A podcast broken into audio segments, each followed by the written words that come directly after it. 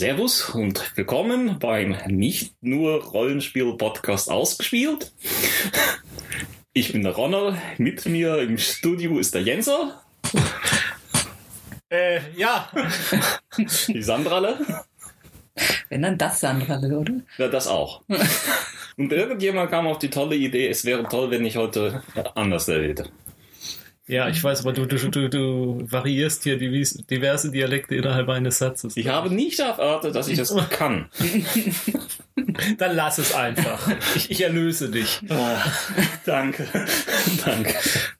Okay. Genau, hier ist der ausgespielt Nachrichtensendung, die Fox News unter den Rollenspiel-Radiosendungen. Hier erfahrt ihr nicht nur, warum euer Rollenspielcharakter stirbt wegen gleichgeschlechtlicher Ehen, sondern auch wann. Rollenspielcharaktere sterben. Alle unsere Rollenspielcharaktere werden sterben, jetzt wo gleichgeschlechtliche Ehen zugelassen sind. Aber doch nur- Das erfahrt ihr hier bei den Fox ausgespielt News. Aber ich dachte, die werden jetzt erstmal nur in Großbritannien zugelassen. Ja, aber äh, nur jetzt am, zum Zeitpunkt der äh, Urumstellung, damit die deren Hochzeitsnächte eine Stunde kürzer sind. Ja, das macht viel Sinn. Ja, ähm, der Grund, warum ich so komisch geredet habe am Anfang, ist, dass wir einen Abschied nehmen in unserer Szene. Sagen leise Servus und Goodbye. Ja, ja, genau. Der Markus und der Alexander. Äh, ja, jetzt sollte ich auch. Haben das Fiaker bestiegen und fahren ab sofort jetzt in das Kaffeehaus in Wien, gönnen sich eine schöne Sache dort. Ja. Nee, ähm, sie haben unsere Szene durchaus bereichert und lange durchgehalten. Zwischenzeitlich ja sogar wöchentlich. Ich weiß nicht, wie jemand auf die Idee kommt, einen Podcast wöchentlich machen zu wollen. Das ist Wahnsinn. Das ist Madness. Ja, gut. Man kann uns vorwerfen, dass wir es ihnen nachgemacht haben mit dem wöchentlichen äh, Podcast und den wieder auf zweiwöchentlich gehen. Aber äh, wir haben bisher nicht vor, dann irgendwie ihn jetzt in den nächsten 24 Stunden einzustellen. Also unseren Podcast. Ja, diese Sendung ist noch nicht zu Ende. Äh, stimmt auch wieder. Kommen wir zum Feedback. André hat zu den Nachrichten 1 2014 geschrieben und unserer Suche nach dem Titel für das verbesserte Ich liebe es. Er schreibt, zur Namenssuche, ich lebe es. Lebe mit Apostroph davor, wie also er lebe, gesprochen, ich erlebe es. Mit kaum hörbaren A. Man beachte auch die Einsparung von einem Punkt bzw. Strich gegenüber Ich liebe es. Lass mich mal ausprobieren. Ich erlebe es. Nee, Nee. das war nicht stumm genug. Ich erlebe es. Erlebes? Erlebe es. Na, na, na, na, das machst, du- machst du das zweite E dann aus stumm. Das geht nicht. Ich, es. Lebe, lebe, oh, ich kann es auch nicht. Ich, ich apokalypse es. André, danke für den Vorschlag. Ich glaube, wir können das nicht. Das scheitert einfach nur an Scheitert uns. an uns. Es scheitert an der sprachlichen Technik. Nein, nein, nein, nein, das ist, das ist die Qualität des Aufnahmegerätes. Das kann das, diese Ach so. Nuancen gar nicht festhalten, die wir hier mit unserer Zwölfton-Stimmen-Technik äh, hier rüberbringen, zu versuchen. Auch vermutet André zu der Sendung Weltenbau Teil 2, wo der Begriff Kitchen Sink herkommt, nämlich, ich zitiere, ich vermute, das bezieht sich auf die englische Redewendung Everything but the Kitchen Sink oder auch Everything and the Kitchen Sink, die meint in etwa alles, egal ob es Sinn ergibt oder nicht. Hm, Ich kenne das so als, als Everyone and his Mother. Es gibt halt entsprechend komische Redewendungen, wie auch äh, to, Das- to Jump a Shark oder so etwas für Ah, TV-Sendungen. Das, das die ist bestimmt, das, das, kommt, das kommt bestimmt von Shakespeare, wie alles im Englisch. Ja, Jump a Shark kommt nicht von Shakespeare. Bestimmt. Das, Du hast das nur noch nicht weit genug zurückverfolgt. das kommt von Happy Days. Ja, ich weiß, Aber aber, Fonzie hat, trotzdem Shakespeare gelesen. Shakespeare gelesen. Ähm, Orakel schreibt zu den Nachrichten 1 2014 genau dazu, dass der D&D Next Playtest nämlich bestanden wurde. Von Wie- wem? Welche Note haben Sie bekommen? Nicht bestanden, ich wollte eigentlich beendet wurde schreiben. Diese- Wie lange dauert eigentlich der Playtest bei Pathfinder? Jetzt nur mal, um zu vergleichen, ob und wie gut gegengeprüft wurde im Open Playtest. Ich bin ja mal wirklich gespannt, ob sie am Ende dann eingesehen haben, dass die Leute nichts aus der vierten Edition wiedersehen wollen. Ich habe recherchiert. Der erste Play, äh, der erste Playfinder, ja, der erste Pathfinder Playtest dauerte von März 2008 bis Februar 2009, also zwölf Monate. ziemlich genau. Und der D&D Next Playtest startete am 24. Mai 2012 und lief bis zum 15. Dezember 2013, also knapp 18 Monate. Das heißt, D&D wurde tatsächlich etwa 50% mehr getestet als Pathfinder. Das steht- 50 Prozent mehr getestet. Das, genau, da kommt so ein Button dann drauf auf das erste Rollenspielbuch. Jetzt 50 Prozent mehr getestet. Auch stellt Orakel zu unserer Sendung Weltenbau Teil 2 fest. Orakel ja, eindeutig männlich. Aber ihr habt euch recht schnell über den richtigen Artikel die von mir in meine orakeligen Anfangszeit noch bemühte Online-Geschlechtslosigkeit herbeigeleitet. Ja, dieser Punkt ist zwar über die Jahre verloren gegangen, der Nickname aber blieb. Dietmar schreibt zur Weltenbau Teil 2 Folge. Yay, Witcher Sonderfolge. Ich hab's genau gehört. Jetzt müsst ihr es machen. Stopp, stopp, stopp, stopp, stopp. Er zitiert ja hier nicht zu Ende. Ich habe gesagt, wenn dann das Witcher-Brettspiel dann auch nochmal da ist, dass wir so ein vollumfängliches. Also der, der, der dritte Teil muss, äh, Computerspielteil muss durchgespielt sein und das Brettspiel. So lange müssen wir noch warten. Genau. Ihr habt die anderen Teile schon durchgespielt? Von The Witcher? Was? Von Witcher? Ja, Ja. Die ersten zwei, ja. Wow. Wir haben Das sogar ist die. doch schon ewig her. Ja, aber ich bin da Ewigkeiten drin Wir, gescheitert. wir, haben Ja. die, wir, haben- wir haben sogar mal die Fernsehserie versucht zu gucken. Wir auch. Also ich, Ich hab- bin eingeschlafen. Ja, okay. Äh, äh, die Fernsehserie nicht, aber ich habe ich hab diese, diese, diese, diesen Filmzusammenschnitt. Ja, das- Ja, das meinte ich, das meinte ich, ja. fürchterlich. Ja, ich bin, ich bin eingeschlafen. Ich kann nichts dazu sagen. Also wenn man die das Geschriebene kennt, dann erkennt man die ganzen Versatzstücke wieder. So, Ja, aber ja, ja. ja. Gut, das, das, das, das mag ja sein, aber Ja. also für, für mich kam es vor, so, so die Ausstattung von Stopp, stopp, stopp! Merkt ihr, was hier passiert? Wir haben ja der Witcher-Sonderfolge angefangen. Rausschneiden! Orakel schreibt äh, gleich drei Sachen zum vierten Doctor Who. Also zu der vierten Doctor Who-Folge, nämlich erstens Jelly Babies. Ähm, sind die irgendwie vergleichbar mit Jelly Beans? Euren Beschreibung nach würde das eventuell den etwas komisch anmutenden Geschmack des Smith-Doktoren erklären. Also Jelly Babies Mhm, sind eigentlich so die, die englischen Gummibären, wenn man Mhm. irgendwo so, so will. Also die sehen halt aus wie kleine Babys. Ähm, aus irgendeinem Grunde finden das die Engländer witziger, nicht Bären den Kopf abzubeißen, sondern Babys. Muss, Ja. muss ein Erbe der Wikinger sein. Oder? Ob das irgendwas mit den Geschmacksknospen von Smith zu tun hat, keine Ahnung. zu K9, äh, Moment. K9 ist doch in Who im Besitz von Sarah Jane. Wie wird denn das in der Serie erklärt? Also, dass zumindest das K9-Wrack bei ihr auftaucht. Noch gar nicht so ganz richtig. Also es äh, gab ja mal den Pilotfilm einer geplanten Serie, der da hieß K9 and Company, Mhm. wo Sarah Jane mitspielen sollte. Und ich glaube, in diesem Pilotfilm steht er quasi als Geschenk vor ihrer Tür. Also der Doktor selber taucht nicht auf. Mhm. Ja. Und aus der Serie ist Die nie ist- was geworden. Aber die ist Kanon jetzt, ne? Ja. Die Serie ist Kanon? Äh, Naja, ja, das- da es- sie ihn dann ja in Who hatte. Ja, ja, ja. Gut, Aber es, es, dem- gab, es gab aber auch noch eine, eine zweite K9-Serie, die dann irgendwann gar nicht so lange her irgendwie lief und gar nichts mehr mit dem Doktor zu tun hatte, nur weil sie die Lizenz weitervergeben konnten. Okay. Und im fünf, äh, die fünf Doktoren, in dem, da hat sie Stimmt, da schon, ist er schon. Da, hat ist sie, er das schon sieht da. man, wie er Mhm. bei ihr zu Hause steht und mitkommen will und, Und und, sie, darf. ja, und er dann ganz traurig am Zaun steht und Mhm. Und er schreibt zu Davros. Ähm, Moment, der kommt doch auch in Who vor oder schmeiße ich da gerade etwas durcheinander? nein. Wie ist der denn wieder auferstanden, wenn die Daleks ihren Schöpfer bereits in der Kinderstube niedergestreckt haben? Man hat es ja nicht genau gesehen, dass er gestorben ist. Also es gibt eine Episode dann beim fünften Doktor, wo Davros dann das zweite Mal innerhalb der Doctor Who-Serie auftaucht. Und ja, da wird so ein bisschen. Also wir reden hier über eine Zeitreise-Serie, wo es dann durchaus Also möglich das, ist, das so mit stimmt, Timey-Wimey aber also das ist nicht mal Timey Wimey. Nee. Das spielt tatsächlich danach. Die Daleks haben dann festgestellt, oh, irgendwie könnten wir Davros jetzt doch gebrauchen. Wir versuchen mal den wieder. Wir haben gemerkt, oh, wir haben ihn doch noch gar nicht so richtig tot gemacht. Er, er atmet der ja könnte noch doch irgendwie noch nützlich sein. Genau. Und der war ja vorher schon so ein bisschen cyborgig und so. Ja, also von genau. daher dann- Auf jeden Fall danke wieder für eure Kommentare, die wir immer noch gerne entgegennehmen, sowohl auf unserer Webseite als auch auf unseren drei Kanälen bei Facebook, Twitter und Google Oder über Rauchzeichen oder Schreiben. Alben Fahnen, Fahnencode.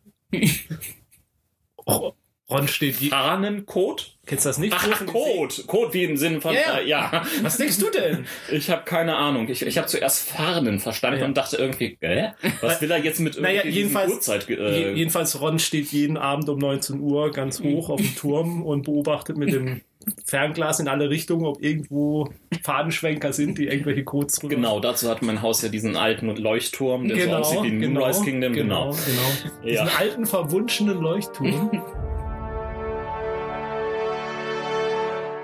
Kommen wir zu den Rollenspielnachrichten. Uhrwerk Verlag richtet Fate Core Setting Wettbewerb aus.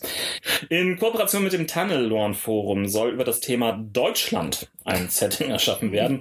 Österreich und Schweiz gehen auch. So Einsende- Großdeutsch, ne? Einsendeschluss ist der 31. Mai 2014. Es gibt eine vierköpfige Jury, unter anderem mit Carsten und Dominik dabei. Was werdet ihr einreichen? Nichts. Warum nicht? Weil wir gerade ein Haus kaufen. Das wäre doch ein tolles Setting. Mhm, würfel mal auf äh, Darlehensvertrag ausfüllen. Oder Notar bestechen, genau. Ja. nee, eher das Grundbuchamt. Aber im Prinzip eigentlich eine schöne, schöne Sache, dass sie nicht nur diese Fate-Core-Geschichte komplett übersetzen, sondern halt auch ein eigenes Setting ähm, ausloten wollen. Ja, das ähm, ja, ist eine schöne Sache. Ähm, ich finde halt immer äh, Fate Core. Bei Fate Core bin ich, also bei Fate bin ich immer geneigt, sowieso mir ein eigenes Setting für die Runde zu machen. Deswegen brauche ich da gar keine Settings. Deswegen ist es, geht's für mich so ein bisschen an, begehe ich so an der Zielgruppe dieses Wettbewerbes vorbei auch. Ja, aber wenn du ein eigenes Setting dafür erschaffst, dann kannst du das ja einfach einreichen. Ja, wir können ja unser äh, Mhm. BASC-Setting einreichen. Das wäre eigentlich mal eine Möglichkeit. Ah, das ist so wirr. War doch BASC, ne? Das lassen wir jetzt mal drin für die Hörer, was, wofür BASC steht. Startet mal euer Google Fu. Ja. Ich bin gespannt auf das Feedback, das ihr einreichen werden wollt. Über Flaggencode an. Apropos Uhrwerk, der bringt ein Deponia-Rollenspiel. Basierend auf der populären PC-Adventure-Marke Deponia über einen Müllhaldenplaneten und deren Bewohner, insbesondere den ihn entfliehen wollenden ähm, Rufus, dem Protagonisten aus der Trilogie, wollen sie tatsächlich ein kleines Rollenspiel rausbringen. Es soll bereits im Sommer 2014 erscheinen. Als Autoren werden Stret- äh, Stritter, ich kann ihren Namen einfach nicht aussprechen, Entschuldigung, ähm, und Nico Mendrek, das sind die Betreiber von Orkenspalter TV genannt. Auch der Deponia-Erfinder Jan Müller-Michaelis wirkt daran mit. Hast du die mal gespielt, die Adventure? Ich habe den ersten Teil tatsächlich gespielt, der zweite liegt irgendwie immer noch in meinem Steam-Account rum. Ähm, der erste Teil ist sehr, sehr Willst du mein unterhaltsam. Es ist- Steam-Freund sein? Oh, wir sind noch nicht befreundet auf Steam. Nein, zum, zum Spieleaustauschen. Geht denn das jetzt? Angeblich Das geht jetzt es gehen. jetzt. Es ist reichlich kompliziert, aber es geht. Also man muss sich, die, die austauschen Ja, ja, wollen, jetzt- müssen auf demselben Rechner sich mal einloggen und ja. ja, ja. Ja, gut, dann, dann. Aber kriegen wir hin. Ich will, will dein Steam-Freund sein. Ja. Jetzt ist mein Tablet aus. Ähm, der, ich fand den ersten Teil sehr unterhaltsam. Ich finde es ein bisschen herausfordernd, daraus jetzt ein Rollenspiel zu machen, weil es das, das Adventure lebt vor allen Dingen von den doch sehr, sehr skurrilen Protagonisten. Mhm. Und ähm, ja, also ich fände es auch schwer, um es mal einen Vergleich zu, zu finden, ein Mr. Bean-Rollenspiel zu machen. Mhm. ähm, ja, also ich, ich, ich kenne nur Tests, die ich über das Adventure gelesen habe. Und äh, da muss ich auch sagen, für mich schreit es nicht gerade nach einer Rollenspielumsetzung, das Szenario. Nee, weil es ja auch ein, ein schräges Setting ist, sage ich mal. Ja, das- Naja, na ja, es, es, es gibt ja auch das Ja. Scheibenwelt-Rollenspiel, was ja auch durchaus spaßig ist. Ja, dass das. Äh, ich, damit will ich auch gar nicht sagen, dass das nichts werden kann. Ich sage nur, äh, ich wäre erst gar nicht auf die Idee gekommen, dazu ein Rollenspiel zu machen. Ich muss sagen, ich kenne halt den zweiten und dritten Teil noch nicht. Habe ich mir für irgendwann, wenn ich mal viel Zeit habe, vor. Und jetzt seht ihr, warum ich es noch nicht kenne. Au, ab damit auf den Pile of Shame. Irgend, irgend- irgendeiner meiner Twitter-Mit-Kollegen schreibt das immer bei Rollenspiel, äh, bei Computerspielen so mit dem Pile of Shame. Weiß jetzt gar nicht, wer das ist. Okay. Bleiben wir beim Uhrwerk Verlag. Ähm, dort erscheint, dort erschien einst mit Malmsturm das erste eigenständige Fate-Produkt in deutscher Sprache.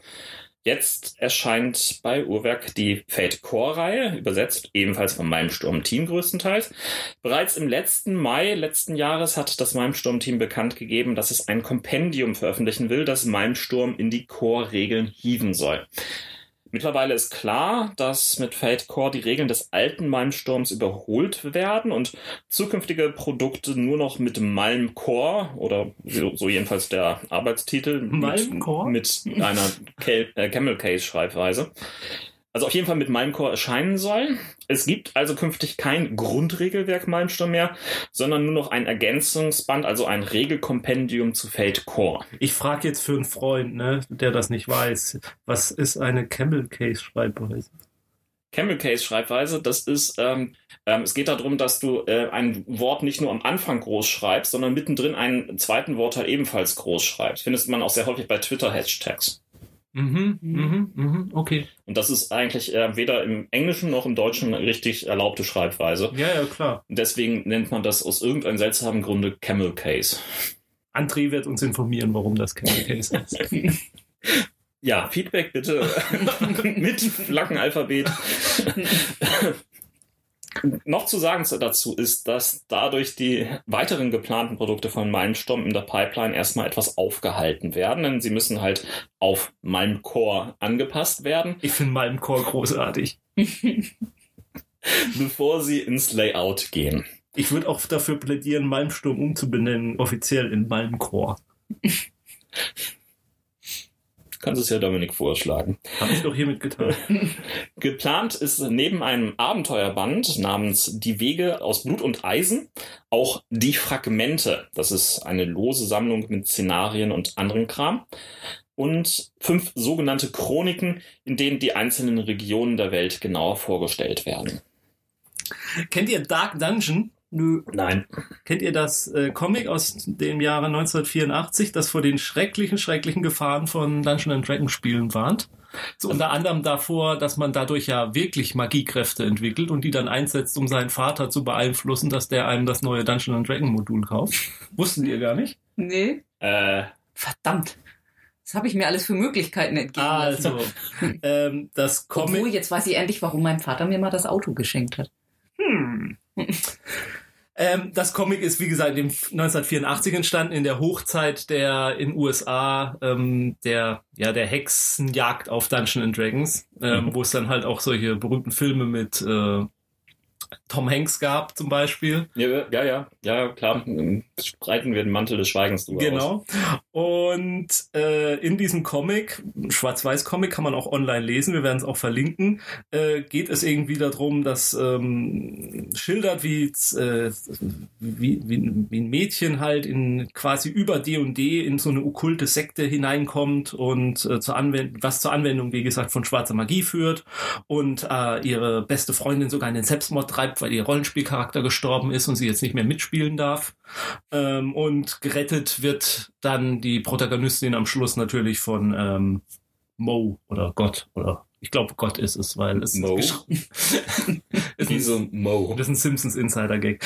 Äh, Ah, äh, Okay, sie wird natürlich von, von, von, von, von, von einem Priester gerettet und quasi, weil sie den Weg zurück zu Gott findet, was auch nicht so verwunderlich ist, denn derjenige, der diese Comics damals geschrieben hat, ist so ein ähm, ja, konservativer, äh, klerikaler, äh, amerikanischer Prediger. Jedenfalls, warum ich das hier berichte, dieses Comic wird verfilmt. Und den Trailer zum Dark Dungeons Film kann man äh, unter www.darkdungeonsthemovie.com sich anschauen. Der Film ist über Kickstarter finanziert worden und soll eine werkgetreue Verfilmung sein und keine Parodie. Äh, warum Allerdings, finanziert man das? allerdings ist das Produktionsteam dahinter ähm, Zombie Orpheus Entertainment und die sind auch für Filme wie zum Beispiel The Gamers Hand, Hands of Fate verantwortlich. Und äh, der wahre Hintergrund, so lese ich das immer raus, man will also quasi die Lächerlichkeit des, der Vorlage für sich selbst sprechen lassen. War The Gamers nicht von Dead Gentleman? The Gamers Hands of Fate von Zombie Orpheus Entertainment. So steht es jedenfalls auf der Kickstarter-Seite. Hm, gut, vielleicht ist eine neue Produktionsfirma da. Und ähm, der Trailer ist sehr amüsant. Äh, wie gesagt, es ist quasi, mm, ja, es ist so tongue-in-cheek gespielt. Und es ist so übertrieben lächerlich. Allein das, das Comic ist schon witzig, also weil es so übertrieben lächerlich ist und der Film scheint einfach die, diese übertriebene Lächerlichkeit äh, zu übernehmen. Okay, hast du das finanziert? Nein. Uff. Ulysses bringt drei Indie-Rollenspielklassiker als Deluxe-Editionen. Die neue Reihe soll Narrativa heißen und besteht aus drei Spielen, nämlich einmal Monsigur äh, 1244, in dem die Spieler in die Rolle von Kataran in der namensgebenden belagerten Burg Monsigur schlüpfen und sich im Laufe des Spielverlaufs die Frage stellen müssen, wirst du für deinen Glauben durchs Feuer gehen? Nein. Dann stets zu Diensten meistern, das im Original My Life with Master heißt und ein bisschen mehr bekannt ist. Auf jeden Fall, ich habe davon schon gehört. Da sind die Spielehandlanger eines düsteren Meisters, der von seinem dunklen Anwesen aus das Umland in Schrecken und Angst versetzt. Wie gehen die Handlanger mit den Dorfbewohnern um? Wie mit ihrem grausamen Meister? Äh, erben sie ihn irgendwann in seiner Rolle? Das liegt ganz in der Hand der Das- Spieler. Das ist so ein Anime-Rollenspiel, ne? Anime? Nicht? So ist, ist das nicht so ein bisschen so, so, so auf Anime von der, von, ich dachte, ich hätte da mal so ein paar Zeichnungen und so dazu gesehen. Also die Zeitung sagen mir jetzt erstmal nichts, aber ich finde es halt eher sehr, sehr, sehr comedy-mäßig. Ja, ja, ich meine, so ein Ja. Comedy-Anime-Rollenspiel ist das. Und schließlich sollen äh, noch Hunde im Garten des Herrn erscheinen, das im Original Dogs in the Vineyard heißt. Dabei übernehmen die Spieler die Rolle von Glaubenssheriffs in einem Western-Setting mit starken Mormonenanleihen. Sie ziehen von Gemeinde zu Gemeinde, um die Sünde auszumerzen und Ketzer zu richten, aber auch um den Gläubigen zu helfen und sich um ihre Sorgen zu kümmern. Das Spiel überzeugt neben dem stimmungsvollen, dichten Setting auch durch ein überaus originelles Konfliktsystem. Das jeweils auch von den entsprechenden Werbetexten. Ähm, das sind bekannte Indie-Rollenspiele. Ähm, ich habe mal live mit Master einmal gespielt, aber schon wieder größtenteils verdrängt. Dogs in the Vineyard habe ich ebenfalls ähm, gespielt und fand das großartig. Dogs in the Vineyard hat vor allen Dingen für mich diesen entscheidenden Satz, sag ja oder lass würfeln, geprägt als Mhm. Rollenspieldevise. Das sind tolle Werke im Prinzip, aber sie werden jetzt wirklich für die, die alt ältere Rollenspielergeneration her- ähm, beigerichtet. Also Denn- Gro Großdruck. Ja, nicht nur Großdruck, sondern vor allen Dingen Luxusdruck. Die ganzen Spiele erscheinen tatsächlich so als Edelleder-Einband oder mal eine ähm, große Kiste mit ähm, inklusive 50 Würfeln und anderen Sachen. Und entsprechend sind auch die, die Kosten ordentlich. Ein einziger Band kostet für Vorbesteller 10 Euro weniger, nämlich nur 69,95 Mhm. pro Set, beziehungsweise 199,95 für alle drei zusammen. Wer mehr darüber wissen möchte, André Wiesler, ähm, der dieses Projekt aus äh, von einer italienischen ähm, Produktion der Rollenspiele übernommen hat, hat dazu Achim vom Picast ein Interview gegeben. Verlinken wir natürlich auch in den Show Notes. Kennt ihr eines dieser drei Rollenspiele? Nur vom Mhm. Namen. Ja. Selber gespielt, nee. Also ich habe über alle mal was gelesen schon, ja. ähm, im Prinzip eine schöne Idee, nur also ich, ich, ich würde mich halt auch irgendwie freuen, eine Einfachversion irgendwie auf Deutsch zu kriegen. Denn ähm, Dogs in the Vineyard hat mich vielleicht irgendwie damals 20 Euro gekostet oder so, als ich mir angeschafft habe. Mhm. Ja, es ist. da- Das ist ja immer so dieses Problem mit diesen Luxusausgaben. Ähm, die kauft man sich ja nur, behaupte ich mal, wenn man sowieso schon von den Produkten totaler Fan ist. Und, Ja, und also um, Ja. um dann ein Produkt mit so einer Luxusausgabe zu etablieren,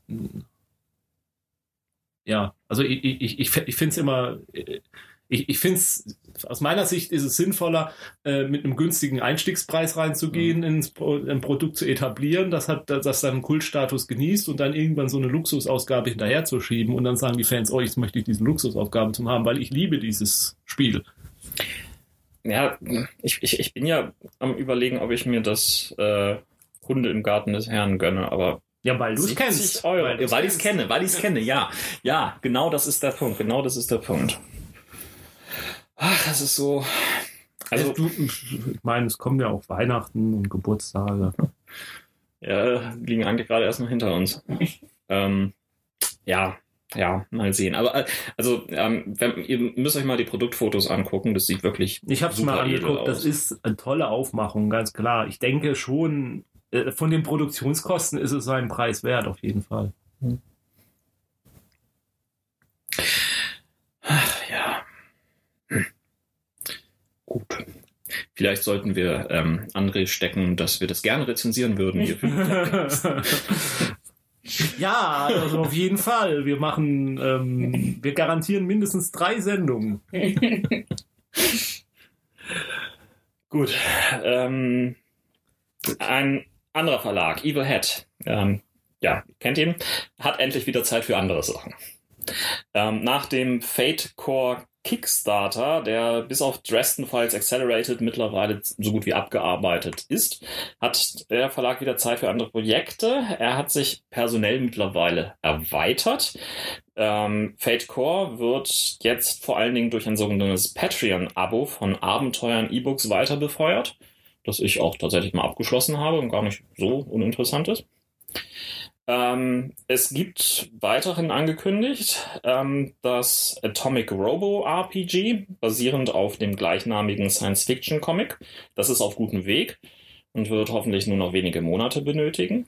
Für das Dresden Files RPG, also nicht das Accelerated, sondern das normale, wird es demnächst die Paranet, äh, die Paranet Papers als Ergänzungsband geben. Derzeit ist das Ganze in der Layout-Phase. Wir wollen damit letztendlich an die aktuelle Romanlage ähm, aufschließen. Dann für das Spirits of the Century Setting wird es mit Young Centurions ein neues Rollenspiel geben, das Fate Accelerated nutzen wird und ein leichteres Spiel für junge Erwachsene sein soll. Ebenfalls für Shadow of the Century wird es ähm, ein Fate Core Produkt geben, das heißt dann Shadow of the Century. Ähm, das wird die Handlung nach 1984 verschieben. Und das ist kein Zufall, dass es nach 1984 verschoben wird, denn in dem Century, äh, in dem Jahr wird der Century Club von den Schatten in den Untergrund verdrängt und ähm, sie müssen gegen ein äh, böses totalitäres Regime ähm, namens Schatten antreten. Es wird auch weitere Romane da geben. Für Don't Rest Your Head wird es einen Ergänzungsband geben, der passenderweise heißt Don't Hack This Game. Weiterhin soll es für ein Fate, äh, weiterhin soll es ein Fantasy-Rollenspiel mit Fate Accelerated Regeln geben, das War of Ashes heißen soll und optionale Miniatur-Tabletop-Regeln bieten soll. Do Fate of the Flying Temple ist die Fate Core Konversion von Do Pilgrims of the Flying Temple und derzeit im Playtest. Ebenfalls im Playtest ist Bubble Gumshoe, ein Versuch, das Gumshoe-System für Teenager-Privatdetektive umzusetzen. Also Das quasi. haben wir ja in Deutschland schon. ja, genau. Wir haben die 1W6 Freunde. Obwohl, die sind ja noch keine Teenager. Ja. Die 1W6 Freunde, doch, eigentlich. Sind, sind nicht so TKG, sind die schon Teenager? Ja. TKKG würde ich auch als Teenager bezeichnen. Ja. Drei Fragezeichen, fast auch. Ja. Also Teenager beginnen mit 10. Ja. Nein. Doch. Wie der Name Teen schon sagt. Also es gibt auch Diskussionen, dass es ab, Mit- äh, mit dass es 13 ab 13 beginnt. Ja, Aber, 13. ja. Genau. Mhm. Okay. Mit 13 Jahren und 7 Wochen ist der Teenie ausgebrochen. Gibt's auch diesen Spruch. Äh, Ich habe noch zwei Sachen. Es ist eine lange Liste. Ähm, Sie denken derzeit über einen neuen Kickstarter nach, namens Designers and Dragons. Das soll ein vierteiliges Buchprojekt über die Geschichte der Rollenspielindustrie von 1970 bis 2009 werden. Und letztlich ähm, gibt es noch das Mystery Project R. ein neues Spiel für Fate, das auf einer Lizenz basieren soll, das in einer nahe Zukunft Science-Fiction-Setting angesiedelt wird, in dem es einen Spieler versus Spieler-Vibe geben soll. Äh, was auch immer das sein soll. Hm. Äh, in der Community wird schon diskutiert, ob sie äh, Hunger Games, also die Tribute von Panem, irgendwie Mhm. als Lizenz bekommen haben, was aber Das scheint Nicht- mir zu teuer zu sein.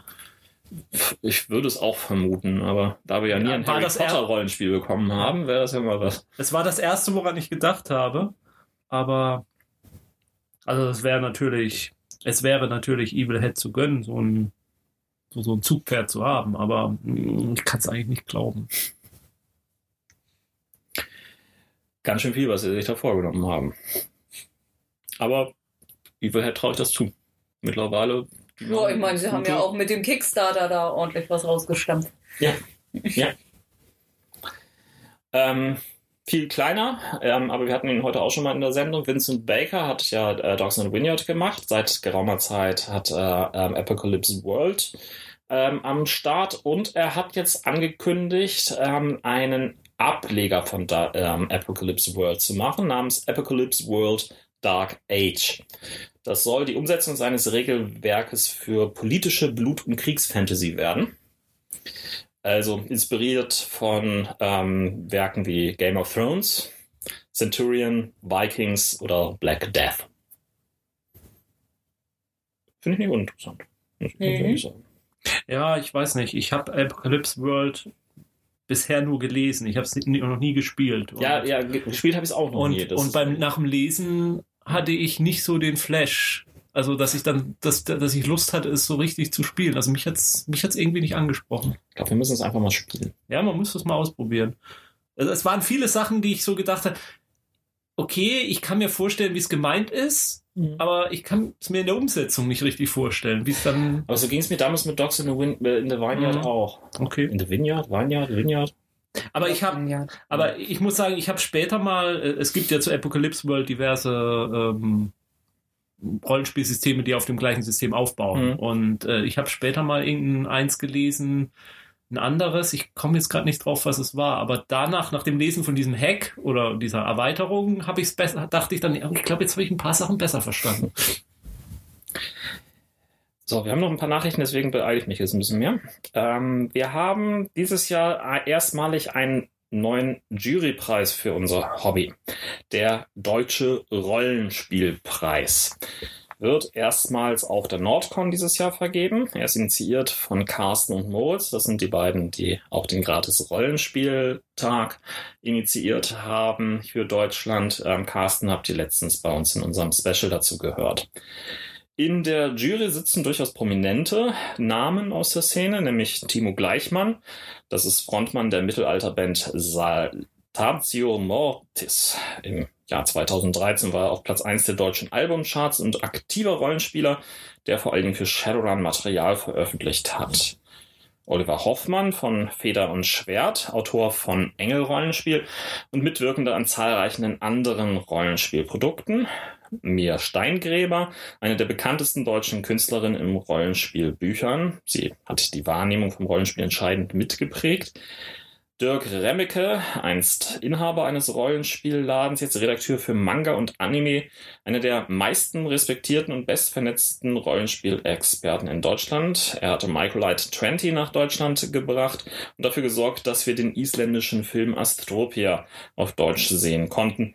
Wohl eine der charmantesten Filme über das Rollenspiel und letztendlich Carsten Prevke, Organisator und Veranstalter des Nordkans, der größten unabhängigen und nicht kommerziellen Rollenspiel-Event-Reihe Deutschlands. Den Preis soll es in zwei Kategorien geben, nämlich einmal deutschsprachige Grundregelwerke und deutschsprachige Sekundärwerke. Geht das da jetzt auch um Übersetzte oder wirklich nur? Es geht um Deutsch, also was deutschsprachig ist. Also Übersetzungen sind wohl offensichtlich auch erlaubt, wenn ich das Mhm. richtig verstanden habe, ja.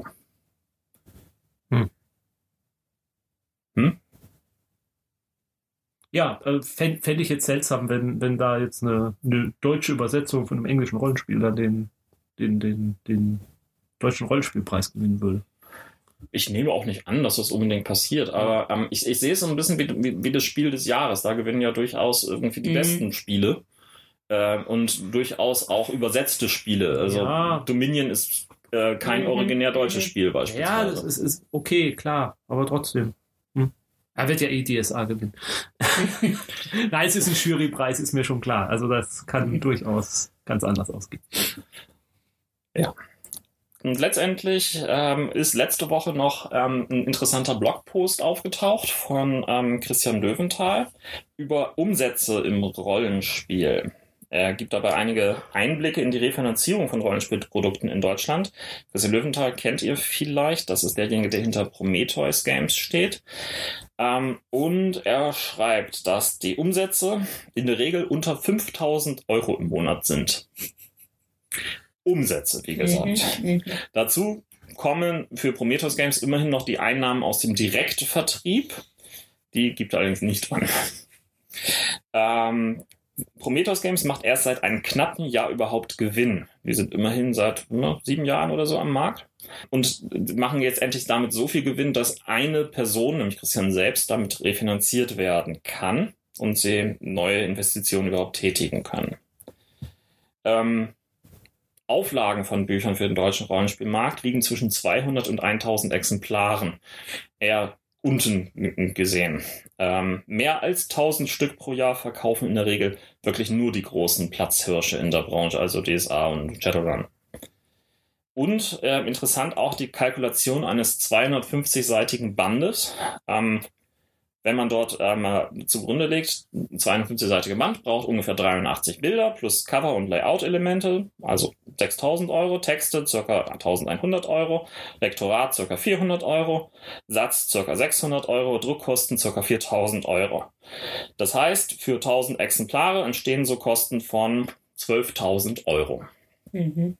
Bei einem Verkaufspreis von 35 Euro bleibt, wenn alle 1000 Exemplare in einem Jahr tatsächlich verkauft werden, ein Gewinn von 5000 Euro übrig.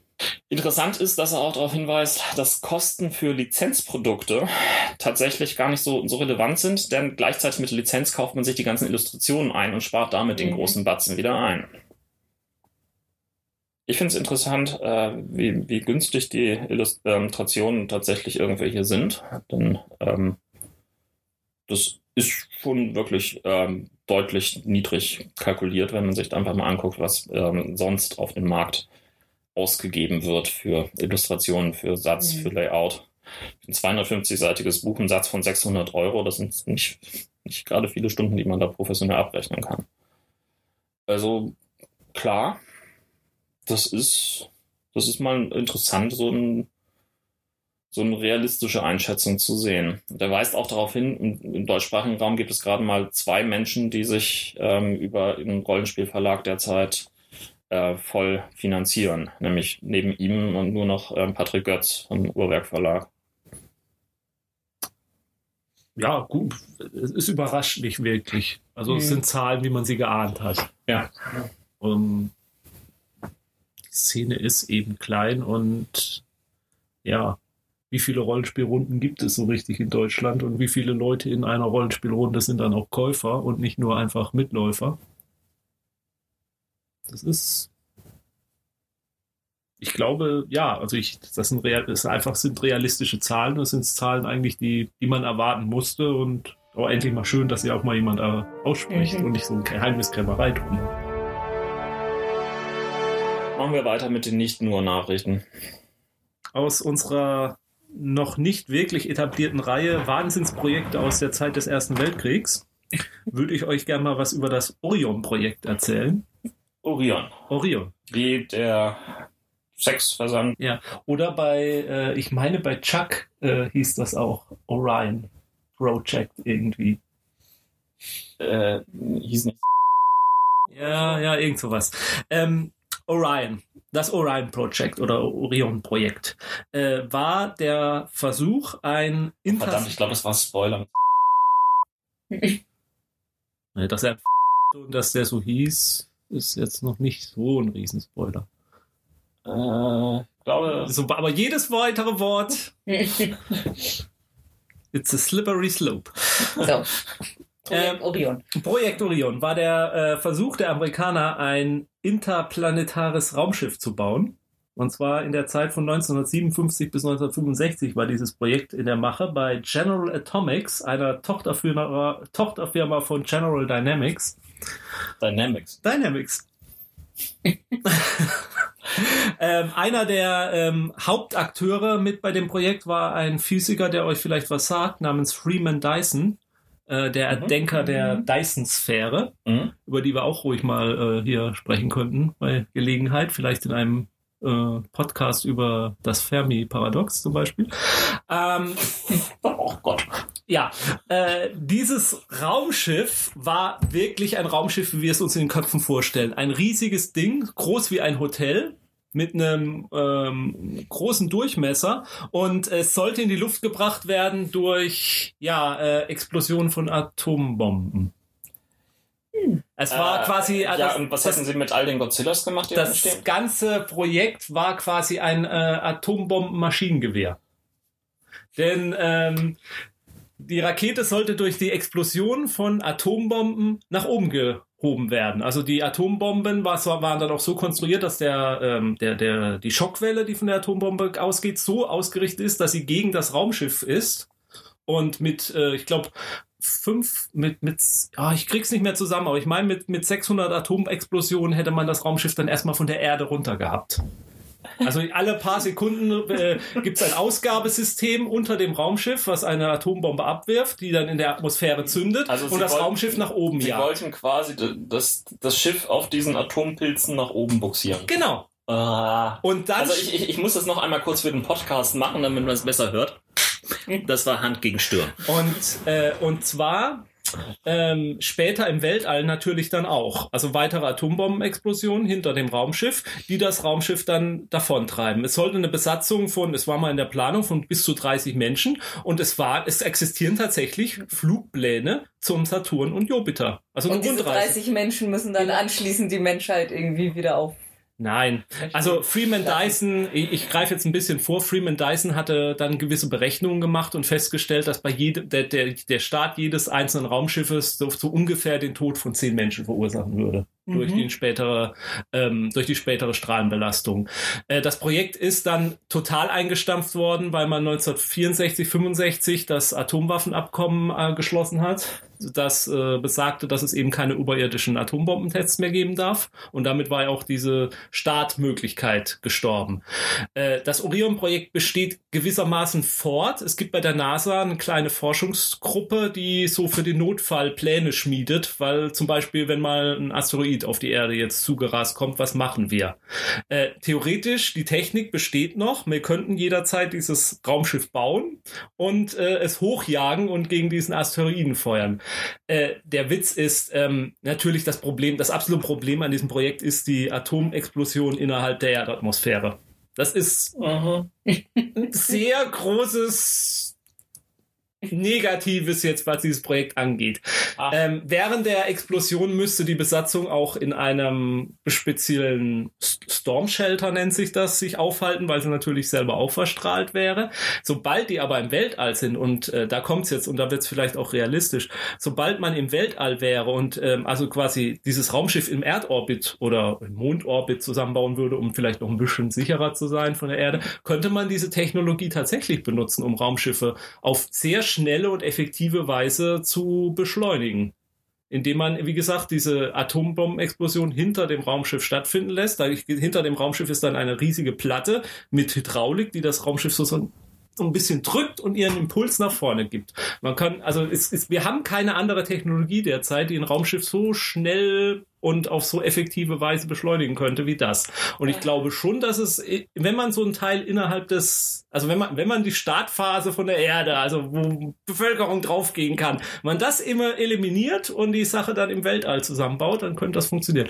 Ist zum Beispiel auch, es gibt äh, Pläne äh, oder Aufzeichnungen von dem Film, ähm, es gibt da so einen Film Armageddon, hat man nicht viel von gehört, äh, aber da tauchen ja auch, um, da droht ja auch ein Asteroid die Erde zu zerstören und da Ja. war es ur ursprünglich auch geplant, dass die, das Raumschiff, mit dem man dahin fliegt, dass das mit so einer ähm, Technologie vorangetrieben wird. Man hat sich dann aus irgendwelchen Gründen dafür entschieden, mit Space Shuttles da rauszufliegen.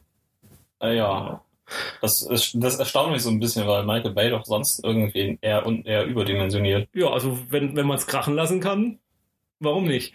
Äh, es gibt zum Beispiel auch den äh, Roman, es gibt einen Roman von Dan Simmons, Olympos. Da wird die Technologie auch benutzt, um äh, ein Raumschiff zu beschleunigen. Da finden gewisse Roboter, die im Jupiter-Bereich äh, tätig sind, äh, ähm, wollen mal gucken, was auf der Erde los ist, weil da, ich will jetzt nicht spoilern, aber weil da irgendwas komisches passiert ist und die bauen dann auch ein Raumschiff mit der Technologie und ja, jagen da ständig Atombomben hinter sich raus. Bum, bum, bum, bum, bum und vorwärts geht. Es gibt eine schöne BBC-Dokumentation darüber, die ist auch bei YouTube äh, einsehbar. Und da kann man zum Beispiel auch äh, Modellversuche von diesem Raumschiff sehen, also wie die Technologie tatsächlich funktioniert. Bei, für das Modell hat man aber keine Atombomben benutzt, sondern, Sondern kon konventionellen Sprengstoff. Und es ist wirklich ein beeindruckender Anblick, wie dieses Ding plötzlich mit diesen Bum, Bum, Bum, Bum, Bum und sich da so nach oben bewegt. Das sieht echt beeindruckend aus. Äh, ja, also damals im Kalten Krieg, da hat man sich halt noch mal was getraut. Da hat man auch mal äh, out of the box gedacht und ähm, da war man auch mal bereit, sowas zu machen. Ich finde, es ist eine echt faszinierende Geschichte, die sehr gut zusammengeschrieben wurde vom Sohn von ähm, Freeman Dyson namens Gregor Dyson, der auch ein Buch über das ganze Projekt geschrieben hat. Es gibt auch einen TED-Talk, einen kurzen, wo er das Projekt vorstellt und viele Bilder aus der Sache, ähm, aus dem Projekt darstellt. Und äh, Gregor Dyson äh, hatte gewisse Zerwürfnisse mit seinem Vater damals, weil einer der anderen ähm, Mitwissenschaftler, die an dem Projekt gearbeitet haben, der war fest entschlossen, seine Familie mitzunehmen auf diesen Flug zum Saturn. Äh, Freeman Dyson hat sich aber gesagt, nee, du darfst nicht mit. Und das hat er ihm lange Jahre nicht verziehen. Habe ich erwähnt, äh, ich weiß nicht, also man, es gibt tatsächlich Flugpläne auch, wo ausgearbeitet ist, ja, Startfenster für den Start zum Jupiter Saturn 1962, Oktober 1962, September 1963, bla bla bla. Ähm, man stelle sich so eine gewisse, also da draußen, wir haben es ja gerade erfahren, das Multiversum ist, existiert wohl tatsächlich. Es gibt da draußen wohl Parallelwelten, an denen wir irgendwann in den 60er Jahren zu Saturn und Jupiter gestartet sind. Gut, wir leben auf einer Erde, die leicht stärkere Strahlenbelastung hat. Nee, aber wir dürfen uns das jetzt nicht so vorstellen. Wenn eins von diesen Raumschiffen gestartet wäre von der Erde, dann wäre die Erde jetzt nicht komplett zerstört oder so. Es gäbe halt, so wie es durch die Atombombentests, die damals gab, eine etwas höhere Strahlenbelastung. Es wäre jetzt nicht so, dass die Zivilisation dadurch ver zerstört gewesen wäre. Mhm. Mhm. Ja, so, so leicht finde ich es schade, dass es nicht durchgeführt wurde. Aber nur so leicht. Danke. Ich, ich habe eine etwas äh, schrecklichere Nachricht. Und zwar gab es ähm, letzte Woche ein Interview des Programmdirektors des ZDF, Norbert Himmler, mit der FAZ. Der ist bereits in unterschiedlichen Interviews immer mal damit aufgefallen, dass er eine Ankündigung gemacht hat, er wolle ein deutsches Breaking Bad ins Programm befördern. Himmler wurde 2012 Nachfolger vom nun mittlerweile Intendant Thomas Bellot und hatte zuvor bereits ZDF Neo aufgebaut und er macht nun tatsächlich ernst damit. Und bleibt dabei ziemlich genau in seiner Originalaussage, also ein deutsches Breaking Bad zu machen. Ich ahne Böses. Mhm. Hauptrolle In einer einer, Lauterbach. fast, fast. In einer vierteiligen Miniserie, vierteilige Miniserie, die Anfang 2015 an vier aufeinanderfolgenden Abenden laufen soll, Mhm. gibt es dann dieses Serienprojekt namens Morgen höre ich auf. In dem wird ein Grafiker arbeitslos und steht verzweifelt vor der Situation, wie er nun seine Familie durchbringen vermag. Seine Idee, er druckt falsch Geld in seinem Reihenhaus im Taunus und macht dadurch dann auch irgendwann die Mafia auf sich aufmerksam. Bespielt werden soll die Figur im Übrigen von Bastian Pastewka. Ja, also ich glaube, da hat jemand das, was Breaking Bad ausmacht, so richtig eingefangen. Na komm, komm, wir, wir, wir, müssen jetzt aber einmal kurz einräumen. Brian Cranston, was hat der vorher gespielt? ja. Das, der war ein Comedy-Darsteller. Das muss man auch eindeutig sagen. Der hat mit ähm, Malcolm in the Middle letztendlich eine ganz andere Facette gezeigt. Also Ja, aber Im Prinzip. also Bastian Pastewka, ich mag Bastian Pastewka, aber Bastian Pastewka spielt immer Bastian Pastewka. Also der hat kein, meiner Meinung nach kein, kein Repertoire. Äh, Ich glaube schon, dass er ein gewisses Repertoire hat, ähm, weil er spielt halt Bastian Pastewka in diesem, in diesem Curb uh, Your Enthusiasm ein Plagiat namens Pastewka. Ja, ich weiß, Ja. aber er spielt auch zum Beispiel in, in den, in den, in den Hexer-Filmen zum Beispiel. Das ist doch auch Bastian Pastewka. Also das ist, das ist doch, ist immer immer das, also, wie gesagt, ich schätze ihn ja auch, aber, also da bin ich, da bin ich skeptisch. Neben dieser nun ja recht deutlichen Kopie ist noch eine weitere Miniserie mit Jürgen Vogel in der Hauptrolle geplant. Ein wirklichkeitsnaher und vielschichtiger Krimi. Ein. Namens, Toll, dass die Deutschen endlich mal was Neues machen. Nicht immer nur denselben alten Käse. namens Die Lebenden und die Toten. Darüber hinaus mehrere Eventserien, zwei Ärzte-Dramedies für den Vorabend, eine davon sogar multikulturell, sowie neben einer weiteren Staffel von der Comedy-Serie Lerchenberg, in dem sie sich selber auf die Schippe nehmen, eine Sitcom mit Cordula Stratmann als Kindergärtnerin, die plötzlich den Job der Bürgermeisterin übernehmen muss, sowie zwei weitere Sitcoms. Also ich, ich ich will das ja jetzt nicht schlecht reden oder so, aber das klingt wie nichts Neues. Also das, Ja, eben, wir wollen mal was Neues machen und machen Krimis und Ärzteserien. Ja, aber auch diese, das mit, mit Strattmann, diese ähm, Fish out of Water Geschichte irgendwie, das, ist. Die sollen es einfach machen und das nicht so groß ankündigen und sich nicht nicht die, die Latte schon so hochsetzen. Wenn es gut ist, dann werden wir es bemerken und dann werden wir es zu schätzen wissen. Aber nicht schon gleich am Anfang, ja, wir machen jetzt Qualität und das ist es. Sondern macht einfach mal. Also äh, es, es gibt ja durchaus auch gute deutsche Krimis. Ähm, das, das muss man sagen. Ich meine jetzt damit nicht diesen Sonntagabend-Kram, sondern ähm, ich meine Sachen wie äh, Kriminaldauerdienst oder ähm, im Angesicht des Verbrechens und dann hört es glaube ich schon auf. ähm, aber letztendlich äh, muss man ihn aber trotzdem zugute halten, dass er wirklich einiges rausgeworfen hat aus dem ZDF-Programm, was da wirklich arg verstaubt war. Es gibt beispielsweise keinen Landarzt, keinen Bergdoktor und kein unser Charlie Was? mehr. Was? Bei unser Charlie war doch eine Science-Fiction-Serie über einen Affen, der künstlich die Intelligenz gesteigert wurde und jetzt mit einer Familie zusammenleben muss, die ihn die ganze Zeit vor der Regierung verstecken muss. Nein, das war Nicht? Alf. In meinem Kopf war es das. Ich habe mich immer betrunken und habe es angeguckt und dachte, oh, was für eine tolle Science-Fiction-Serie. Naja, Ja, ich auf, auf, auf der anderen Seite, äh, man muss auch mal so ein bisschen positive Verstärkung machen in Richtung irgendwie dieses Himmlers. Ähm, Ja, aber wie gesagt, dann soll er doch einfach mal was Gutes machen. Nicht reden, machen. Und dann hinterher von mir aus drüber reden, wenn es dann erfolgreich ist. ja. Ja, es ist halt einfach diese, sich die Messlatte so hochzusetzen. Ne? Mhm. Das ist halt einfach hart. Aber es spricht nichts dagegen, dass wir in Deutschland nicht auch qualitativ gutes Fernsehen machen kann. Die, die Dänen können es doch auch, die Schweden können es doch auch, Ja, die Briten können es doch aber auch. das- Warum das, das sollen wir es nicht Interessante, können? Das Interessante ist, die Dänen geben tatsächlich, was hatte ich gelesen, ähm, von ihren Rundfunkgebühren Mhm. 7% aus für Qualitätsserien. Das machen wir nicht. Wir geben 7% für Wetten das aus. Mhm. Naja, nicht, nicht ganz, das stimmt nicht. Aber Ja, aber wenn, das wird ja eingestellt. Ja, es wird endlich eingestellt. Und mit dem Geld kann man dann noch mal was Anständiges machen. Ja, zum Beispiel, zum Beispiel eine Talkshow mit Lanz Mhm. äh, in einem virtuellen Studio auf dem Mars. kann man ihn nicht ganz auf den Mars schicken. Mit Projekt Dafür, dafür nehme ich auch ein paar Atomexplosionen in Kauf. Können wir ihm nicht erzählen einfach, dass da draußen ein Asteroid wartet, der interviewt werden muss? Sie wollen die Erde zerstören. Das finde ich interessant. nee, das war eher Wie fühlt man Beckmann. sich denn so als Meteorit? Ja. Gerade die Erde zerstören. Ja, Sind Sie eigentlich ein Meteorit oder ein Asteroid? Was ist denn da der Unterschied? Ähm, ich habe noch eine andere Nachricht, nämlich die Product Placements Awards 2014 sind verliehen worden. Die Oscars sind durch. Es gab aber halt noch ein paar weitere Preisverleihungen für Filme in dieser Zeit. Und dazu zählt auch der mittlerweile seit immerhin zehn Jahren bestehende Product Placement Award, der von brandchannel.com ausgelobt wird.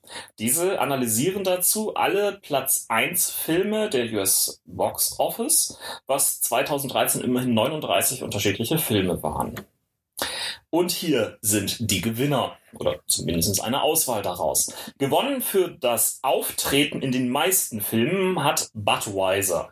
In 23 Prozent der Filme taucht das Bier prominent auf und löst damit nach langer Zeit Apple an der Spitze ab. Budweiser gelang es dabei auch eine enorme Bandbreite abzudecken. Es tauchte sowohl in Filmen wie Zero Dark Thirty, Bad Grandpa, Texas Chainsaw 3D, Man of Steel, Iron Man 3, aber auch in der Butler auf. Selbst in Star Trek Into Darkness fanden die Strategen noch eine Option, das Bier intergalaktisch zu bewerben. Aber, aber die Bierbrauerei ist doch gar nicht aufgetaucht im zweiten Teil. Doch. Doch? Die Bierbrauerei, beziehungsweise ähm, die Fabrik einer der Bierbrauereien, war Schauplatz des Finales. Ah. Das Raumschiff sieht aus wie eine Bierbrauerei von innen. Ja, bei, beim ersten Teil ist ja der, der, der, der, die, die, der Maschinenraum ist ja die. Ja. Ja, Ja, und im, im zweiten Teil gibt es da ja auch eine äh, ja? kann ich mich gar nicht. nicht, nicht äh, unwichtige Szene, die da drin spielt. Mhm. Okay. Aber mehr darf ich nicht sagen. Das wäre ein Spoiler. Äh, von den Oscar-nominierten Filmen bot sowohl Nebraska als auch Dallas Buyers Club dem Bier Spielraum. Gewonnen für die meisten individuellen Platzierungen ähm, in einem Film 39 unterschiedliche Produkte konnte dieses Jahr Michael Bay in Pain und Gain unterbringen. Das ist übrigens ein neuer Tiefststand. Ähm, bei Transformers 3 bot noch 71 Platzierungen Platz und der untersuchte Rekord liegt bei 94. Das war für Sex and the City Film.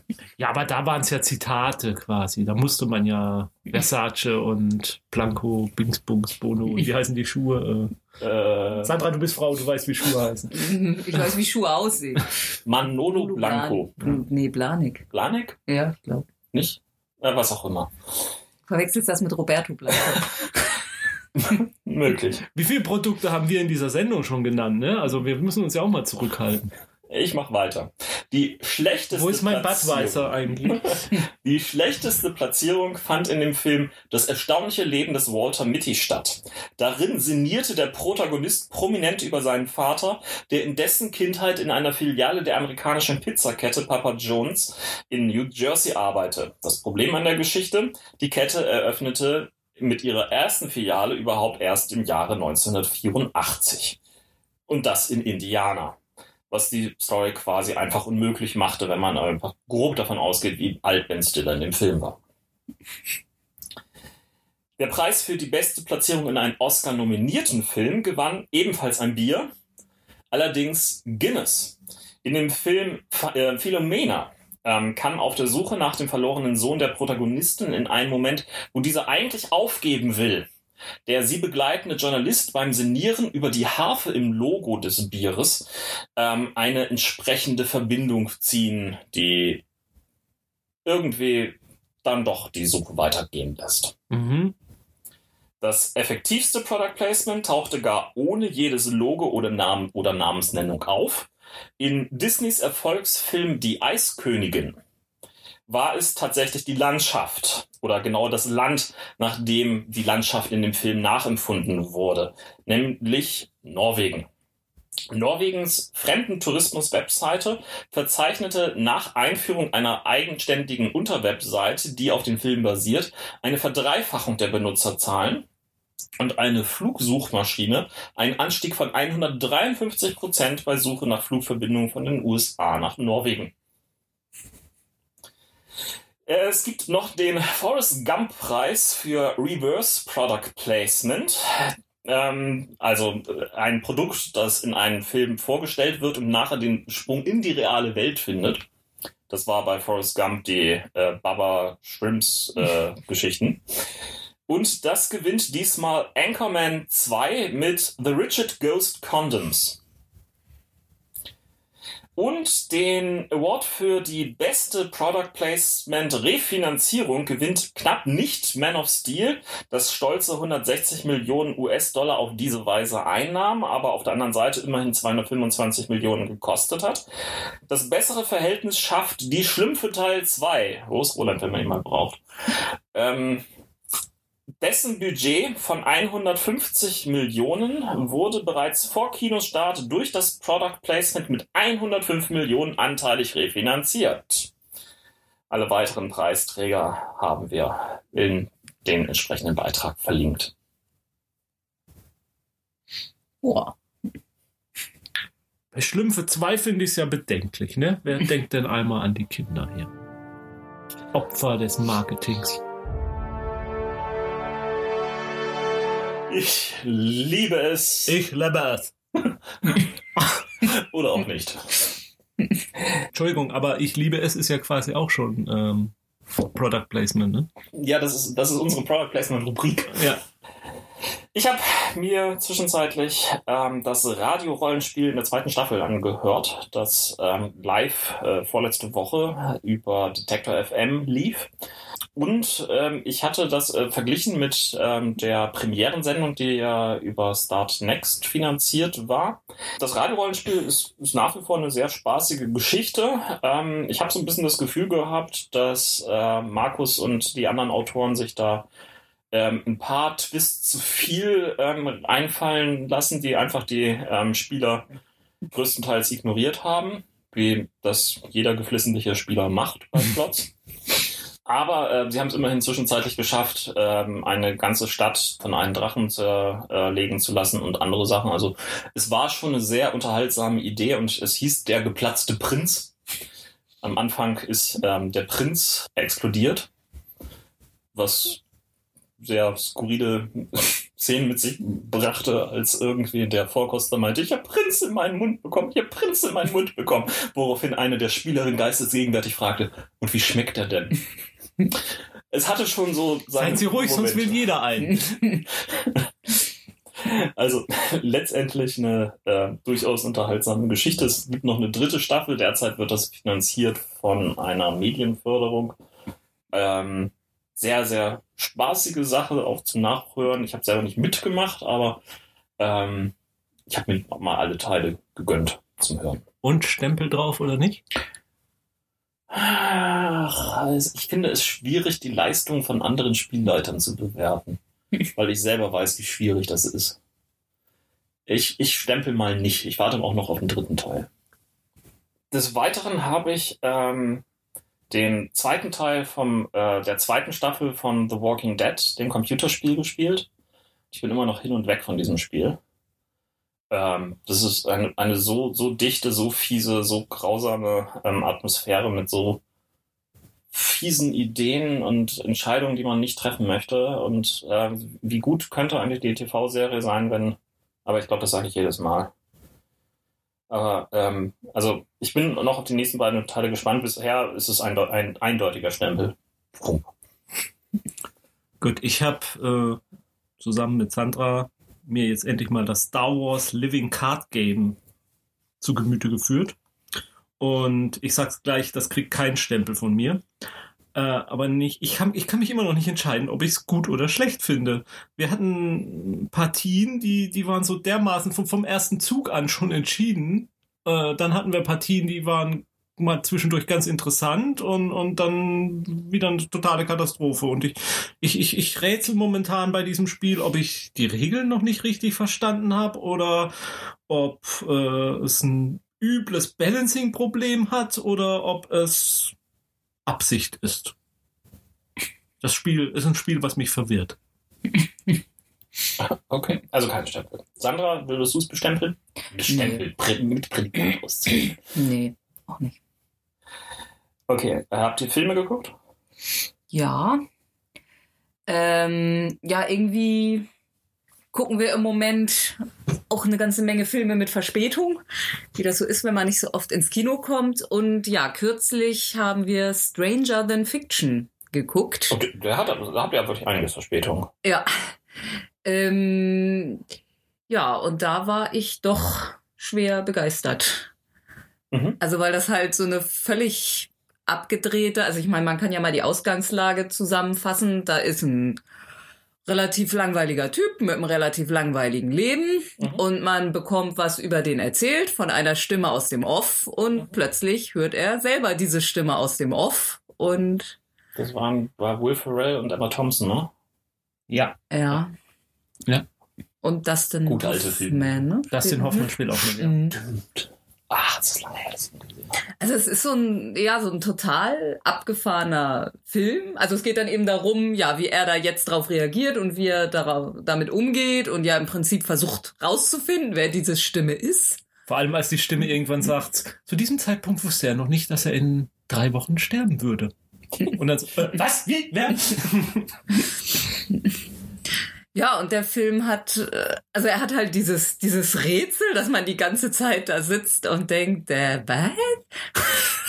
Und aber er ist trotzdem irgendwie so, so liebevoll und auch positiv und ja, hat sogar noch eine Romanze drin und ja, der ist trotz dieser völlig abgedrehten Grundidee einfach, ja, oder vielleicht gerade deswegen total gelungen. Also der Also- kriegt definitiv einen Stempel. Prädikat. Wer wie wir da vielleicht irgendwie bisher noch drumrum geschifft ist, ja, unbedingt gucken. Mhm. Ja, äh, lohnt sich, kann ich auch sagen. Noch was geguckt? Also, hast du es gerade noch eingefügt, ja. äh, ein noch, noch nicht ganz so alter Film, äh, Tor 2, wie heißt der jetzt? Im, Im Deutschen hieß er The Dark Kingdom, im Englischen hieß er The Dark Äh, irgendwas. The Dark Äh, Universe? Nee. Äh, Nee, The Dark. aber The Dark irgendeine Bezeichnung für eine Örtlichkeit. Mm, The Dark Room. Äh, Dark. Google sagt dazu äh, The Dark, Dark, Was? Dark World. Dark World, ja. ja, und der war auch sehr schön. Ja, auch mit Prädikat? Ja, Ja, ja. okay. Hau hauptsächlich für, für Loki, würde ich sagen. Also mehr für Loki als für Thor, aber Also ich, ich, ich mag bei diesen Torfilmen tatsächlich, dass sie es so konsequent durchziehen, diese Mischung aus Science Fiction und nordischer Mythologie und ich finde, die sind so stilsicher in ihren in, in, in, in, den, in den Kulissen und so. Also das finde ich sehr gelungen. Das ist es steht für mich fast noch mehr im, äh, im Vordergrund als die als die Story, ist die die Art, wie diese Welt dargestellt wird. Das finde ich sehr gelungen. Das finde ich echt eine gelungene Mischung. Äh, gibst du dem auch einen Stern? Äh, ein Prädikat? Einen halben? Ja, doch, ich gebe ihm auch ein Prädikat. Okay. Ähm, ich habe einige Filme, deswegen will ich mich da irgendwie ein bisschen beeilen. Aus irgendeinem Grunde kam ich dieses, ähm, äh, diesen Monat, äh, diesen Zeitraum zu vielen Filmen. Einmal habe ich endlich Knights of Badassdom gesehen. Das ist der ähm, äh, Lab äh, geht ein Ritual tatsächlich real schief äh, Film mit äh, so gut wie allen wichtigen Szenedarstellern, die man sich vorstellen kann. Von, ähm, oh Gott, wie hieß Tyrion jetzt noch? Ähm, ähm, Peter Dinklage. Genau, danke. Peter Dinklage, ähm, über Summer Glaw bis hin zu Danny Pudi und anderen ähm, tauchen da wirklich ähm, ganz viele Nerd-Ikonen auf. Und Der Typ aus True Blood, ne? Ist das der? Hä? Der, der Bruder von Suki aus True Blood. Ach ja, ja, ja, genau, der spielt die Hauptrolle. Ja. Äh, Ist Name egal, ist egal. Aber richtig. Und äh, in Knights of Bad Aston geht halt darum, ein Ritual ist schiefgelaufen. Sie ähm, äh, sind jetzt irgendwie am Lapen. Er ist gerade dabei, irgendwie die Trennung mit, von seiner Freundin mal wieder zu verknapsen. Der Film hat Ewigkeiten es nicht geschafft, ähm, in den Verleih zu kommen und äh, kam dann jetzt endlich über entsprechende Video- und Demand-Geschichten raus. Knights of Bad Aston ist ein durchaus witziger Film, der ähm, laut äh, meinen Lab-Freunden auch eben jenes Hobby sehr deutlich gewissenhaft auf die Schippe nimmt ähm, und äh, durchaus Spaß bringt. Äh, mir hat er nicht so viel Spaß gebracht, dass ich ihm einen Stempel geben würde, Mhm. aber ähm, durchaus lohnenswert für Lab-Freunde und äh, andere durchgeknallte Rollenspieler mal einen Blick drauf zu werfen. Dann habe ich American Hustle gesehen. Das war ein Film, der Oscar nominiert war, zwischenzeitlich sogar auch irgendwo ein kleiner Favorit auf den Film war und über einen ja, äh, Betrügerpaar geht mit einem ähm, sich viele Funde angefressenen Christian Bale in der Hauptrolle zusammen mit Amy Adams und Bradley Cooper und mit vielen kleinen Gaststars ähm, am Nebenrande. Es ist so ein typischer Heist-Film mit vielen kleinen Wendungen drin, aber er schafft es immerhin, ähm, sich nicht komplett zu verfransen oder so ganz unglaubwürdig zu werden zum Schluss, sondern lebt vor allen Dingen durch seine überzeichneten Charaktere. Vor allem Jennifer Lawrence glänzt da drin und war ähm, aus gutem Grunde auch äh, mal wieder für den Oscar nominiert. Stempel? Ähm, ja, den, den, den stempel ich. Katsching. Dann äh, Grand Budapest Hotel, ähm, äh, der neue Film von Wes Anderson. Said, Stempel. Ähm, ebenfalls gesehen Veronica Mars. Ähm, ganz fiese Sache, ähm, wie dieser Film in den deutschen Kinos äh, behandelt worden ist. Äh, lief tatsächlich ähm, nur in ganz wenigen Kinos, auch nur in Nachmittagsvorstellungen ähm, zu unmöglichen Zeiten für Leute, die arbeiten. Es war ganz schwierig, da überhaupt irgendwas zu finden. In ganz Hamburg lief er nur in einem einzigen Kino. Als ich in, vor zwei Wochen in München war, da war er mit großen Plakaten ausgehängt an einigen Kinos. Also mit wirklich großen Plakaten, wo Okay. ich noch so, das ist doch ein Kamas, was macht das hier? Dennoch, ähm, der, der Film ist ein einziges Fanfest. Die ganze Serie wird da drin wiederbelebt. Es sind alle wichtigen Gaststars irgendwie nochmal wieder drin vorkommend. Es ist eine typische Veronica Mars Film Noir Hommage. Bringt Spaß für die entsprechenden Fans der, der Serie ein Muss. Für alle anderen ein Can. Also Katsching. Es sind halt ein paar viele Catchings. Nee, nee, den gebe ich hier nicht. Oh. Dazu müsste er auch für Nicht-Fans. Aber gibt's die denn überhaupt? ja, mach weiter. Äh, dann habe ich noch gesehen Saving Mr. Banks, eine wunderbare ähm, kleine Komödie über diesen, den Entstehungsprozess des Mary Poppins Disney-Films, in dem die Autorin von äh, Mary Poppins von Walt Disney selbst angefixt wird, doch die Rechte frei zu geben für ihr erfolgreiches Kinderbuch. Ähm, sie weigert sich da eigentlich mit Strich und Faden dagegen und ist eine ziemlich eingespannte Beritin mit einer viel zu steifen Oberlippe, gespielt von Emma Thompson, die äh, von einem Tom Hanks Walt Disney äh, halt angezogen wird. Der Film bringt aber einfach Spaß. Für diejenigen, die das filmische Meisterwerk Mary Poppins kennen, ist er ein Genuss. Äh, für alle anderen ist er ein wunderbarer Einblick in dieses leichte, verschrobene 50er Jahre Filmbusiness. Und nebenbei schaffen sie es wirklich eine ähm, Geschichte da drin zu, zu spinnen, die ähm, eine gewisse Autobiografie zeichnet. Sehr empfehlenswerter Film, ähm, von mir ein eindeutiges ähm, Stempelergebnis. Vielleicht brauchen wir noch zwei verschiedene Arten von Stempel. Ich warte immer noch auf dein Katsching. Katsching. Danke. Dann habe ich noch eine romantische Komödie ge geguckt. Oh, Hilfe, das in ausgespielt Podcast. Eine Rom-Com. Ja, namens äh, About Time ist der deutsche Titel entfallen. Ähm, ich glaube, es war endlich Zeit oder äh, ich weiß es nicht. Ähm, der Film ist insofern besonders, als dass es eine leichte britische Rom-Com-Komödie ist, die ähm, mit einem ähm, jungen Mann arbeitet, dem an seinem 18. Geburtstag von seinem Vater, ähm, gespielt von Bill Nye, eröffnet wird. Äh, du übrigens, ähm, alle Männer in unserer Familie können in der Zeit reisen. Er kann das auch, äh, muss dazu in einen dunklen Ort gehen und fest die Fäuste zusammenballen und äh, sich irgendwie zurückerinnern an den Ort, in dem er gehen möchte und kann, kommt dann da wirklich an und kann dann auch dort entsprechend etwas ändern. Das ist eine Metapher auf Menstru Menstruieren. Ähm, Nicht Menstruieren. Auf Menstruieren. Auf Menstruieren. Das ist, dadurch haben sie diese Zeitreisefähigkeit, weil es Weil sie menstruierende menstruieren. Männer sind, ja. Shit. Ey, komm, aber in einen dunklen Raum gehen und die Fäuste zu. Na egal. Ähm, Was machst du da drin?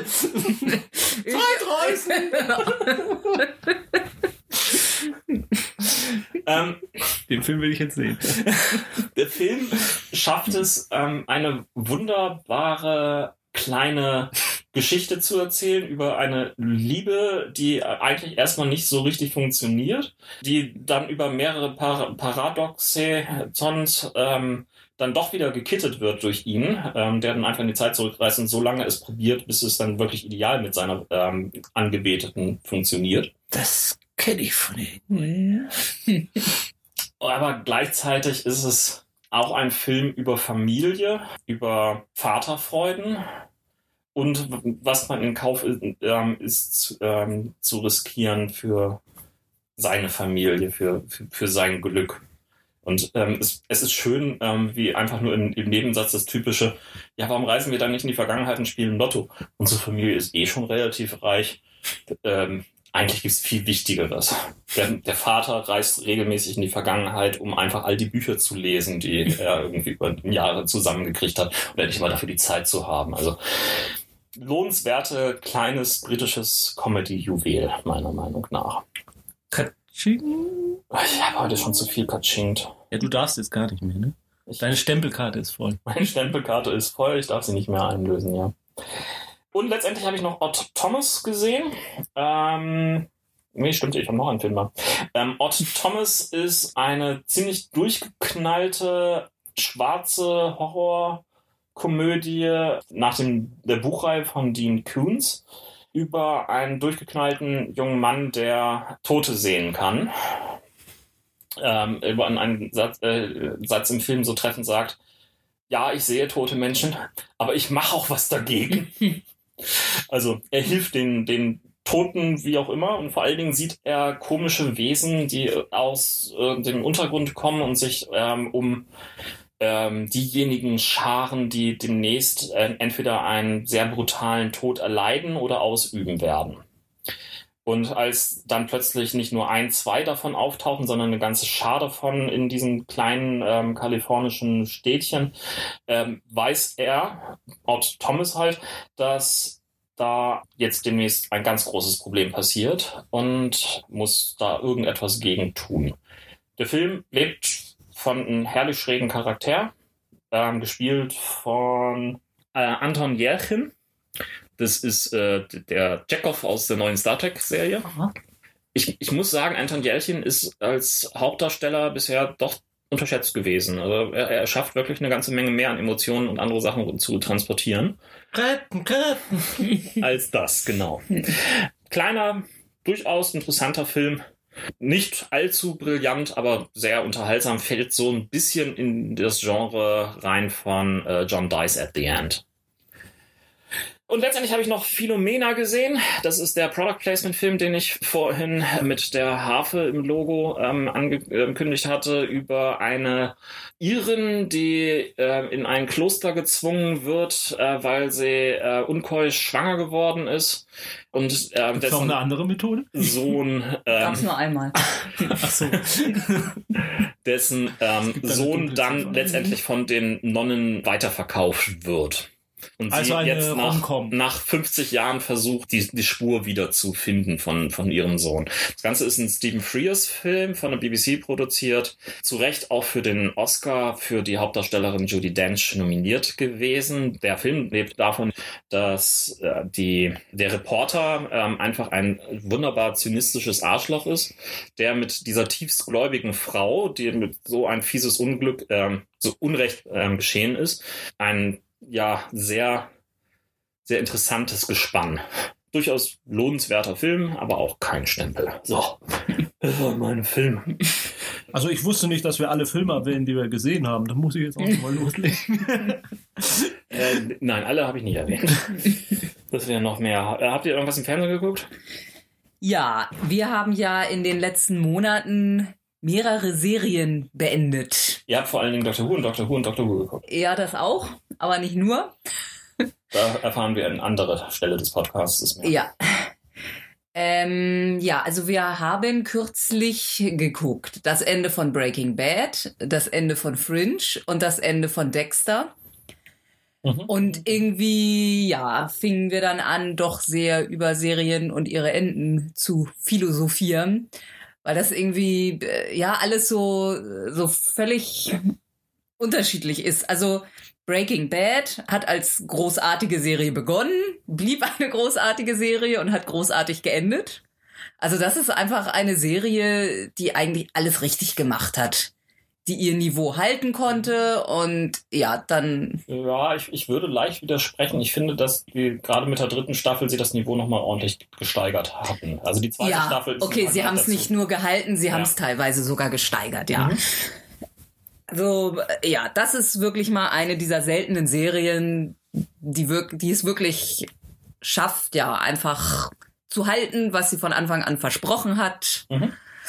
Ähm, wohingegen Dexter das leider so gar nicht geschafft hat. Also die Serie hat auch unglaublich gut angefangen. Hat vielleicht sogar stärker angefangen als Breaking Bad. Weiß ich nicht. Ja, möglich. Wobei ich ehrlich gesagt, Ist jetzt vielleicht auch ein muss, ich bisschen- habe nur noch zwei Staffeln aufgegeben. Mm, ähm, es blieb durchaus auch ein paar Staffeln ganz gut. Ich kann jetzt nicht Also ich mal sage mal bis zur vierten Staffel. Und Also es war ein Höhepunkt hat für mich Dexter mit dem Trinity Killer. Mhm. Das ist für mich der Höhepunkt von Dexter und danach geht's abwärts. Und geht's auch steil abwärts. Und also wir hatten ja schon vorher sehr viel Schlechtes gehört. Und da muss ich sagen, dass ich am Anfang der letzten Staffel immer noch dachte, ach, das geht doch eigentlich noch. Also, so dass ich dachte, ach Gott. Aber äh, ja, das hörte dann irgendwann auch einfach auf. Also Dexter war einfach nicht mehr Dexter. Gut, jetzt kann man natürlich sagen, es ist vielleicht schwierig, ein Nein, also äh, es, es gibt der, der Unterschied zu Breaking Bad ist einfach, dass es auf künstlerische Weise nicht zu Ende geda- ge gehalten, gemacht wurde, sondern dass der ähm, das Interesse des Senders und und mh, an der Marke und an den Einschaltquoten die die die das überschattet hat, die Serie zu einem runden Ende zu bringen. Mhm. Ja, Breaking Bad hatte letztendlich den, den Ansatz ja komplett durchgefolgt, halt ähm, diese, diese Ent Entwicklung von Mr. Chips zu Scarface ähm, zu zeigen. Und, und das wurde halt Stück für Stück pro Staffel auch immer intensiver, immer heftiger. Ja. Ähm, Aber bei- bei, bei Dexter ist irgendwo keine Nee. solche Entwicklung. Nein, bei Dexter ist das Problem, äh, dass ganz klar war von Anfang an, wie diese Serie enden muss, um gut zu sein. Mhm. Und dieses Ende war wohl auch künstlerisch gewollt so von den Machern. Sie durften es dann aber am Ende nicht machen, weil der Sender ihnen verboten hat, nein, ihr müsst was anderes machen. Weil vielleicht wollen wir in 20, in fünf Jahren nochmal was damit machen oder 20 Spin-offs draus machen oder was weiß ich. Und da hat natürlich so eine Serie ja auch überhaupt keine Chance, zu einem befriedigenden Ende zu kommen, wenn Mhm. das die Vorgaben sind. Ja, und am Ende war es einfach schlichtweg unwürdig. Mhm. Also, also dass man, äh, was macht ihr mit dem Hauptcharakter? Was habt ihr da mit den wichtigsten Nebencharakteren? Und ehrlich, Mhm. das ist jetzt am Ende, also äh, ja, man kann jetzt schlecht viel zu sagen, ohne es zu spoilern, aber einfach, ja, das, das hat die Serie nicht verdient. Also Mhm. Und was mit Fringe? ja, Fringe ist deutlich schwächer gestartet. Oh, ja. Also äh, wir hätten nach ein paar Folgen haben wir ja auch erstmal beiseite gelegt, Mhm. haben dann irgendwann gedacht, na nun gucken wir noch mal weiter und dann hat es uns plötzlich gepackt. Mhm. Ähm, also Fringe hat nie das Niveau von Breaking Bad oder dem Anfang von Dexter erreicht. Ja. Aber es war dann nachher doch immer auf einem erstaunlich hohen, stabilen Niveau. Also Fringe Ähm, hat meiner Meinung nach deswegen funktioniert, weil es im Grunde genommen eine Familienserie war. Im, im, im, in seinem Kern ist Fringe eine Familienserie. Es ging immer um diese Familie. Ja, Eigentlich ging es für mich in Fringe immer um Walter. ja, der ist Ja, ja, Natürlich. Walter und seine Familie. Ja. Er alleine hätte auch nicht so gut funktioniert. Es musste schon die Leute um ihn rum geben. Ja, ja, aber ähm, letztendlich war, war er der zentrale Klar, ähm, Aufhänger der ganzen ähm, Serie. Ja, bei, Und, Bill, ähm, bei Bill Cosby ist auch Bill Cosby der Aufhänger der Zentral der Serie, aber Ja, es ist ja, eine Familienserie. Ja, ja, natürlich, aber letzt, letztendlich, ähm, wenn ich irgendwie mir die ganzen Protagonisten von Fringe ansehe, sind ja nicht viele. Ähm, aber wenn ich auf einen nicht verzichten kann, dann ist es Walter. Mhm. Ja, aber ich finde auch, äh, dass Fringe, ja, es wurde, also jetzt mal im Vergleich zu Lost irgendwie so wenig beachtet und erzählt doch einfach die viel bessere fantastische Geschichte. Und ja auch in, in jede, jede Staffel ist so komplett anders als die vorherige, aber im Gegensatz zu Lost passt es irgendwie immer noch zusammen. Und also es hatte jetzt kein, kein grandioses Ende, aber es hatte einfach ein, ein solides Ende und eben ja keine Spur von diesem, ach nö, sondern eher so, ja. So machen wir es halt. Auch wenn, Und- auch wenn es jetzt irgendwie eine ganz, ganz absurde Geschichte ist, die wahrscheinlich die einfachen, normale Zuschauer nicht ansatzweise mehr schnallen werden. Aber wir machen das. Ja, und eben auch dieses, es, es fing halt an, dass man dachte, das ist jetzt so ein bisschen so wie Akte X. Ja, mit halt den, den typischen Monster der Wochenfolge. Ja, und dann wird es aber doch sehr, sehr viel mehr, was man am Anfang auch einfach kein Stück kommen sieht. Ja, naja, also es ist von Anfang an bereits schon irgendwie immer komische Auftritte von den Beobachtern. Klar, es ist da alles Also, schon drin, aber, Aber die habe ich nie gesehen.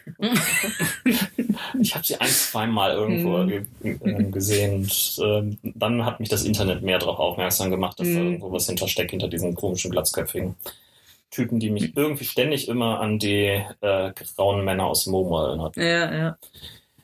Nur, dass sie keine Zigarren rauchten. Ne, das geht ja heutzutage nicht mehr im Fernsehen.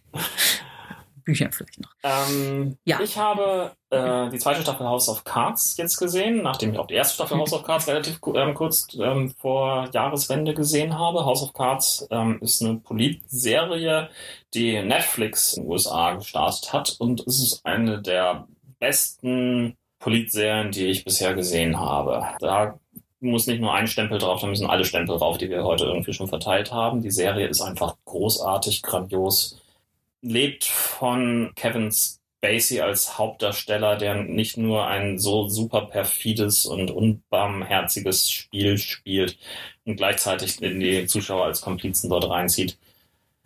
Angucken. Ähm, ähm, wer das Niveau von Breaking Bad vermisst, dort findet man es. Stempel, Stempel und Stempel. Es fehlen jetzt die Katsching, Katsching, Katsching. Ja, das ist, wie gesagt, deine Stempelkarte ist voll. Ich könnte, müsste ich jetzt überstempeln. Gut. Äh, ich habe die ersten beiden Episoden von Kosmos gesehen, einer Serie, die wir, glaube ich, schon vor zwei Jahren hier mal äh, in den Nachrichten angekündigt haben, nämlich die Nachfolge- oder Fortsetzungsserie von Kosmos von Carl Sagan. Jetzt Kosmos mit Neil deGrasse Tyson. Ähm, ist eine, ja, eine Wissenschaftssendung über das Universum. Von, vom Urknall bis, bis zum Ende, alles mit drin. Die erste Episode behandelt unser Sonnensystem und das. Na, eigentlich das ganze Und- Multiversum. ja, also ähm, behandelt eben ähm, die Entstehung der, der Welt. Die zweite Episode ist mehr über Evolution, was schon zu einigen Aufregern in den USA wieder geführt hat. Ähm, ich liebe Kosmos, gebe ihm Sterne.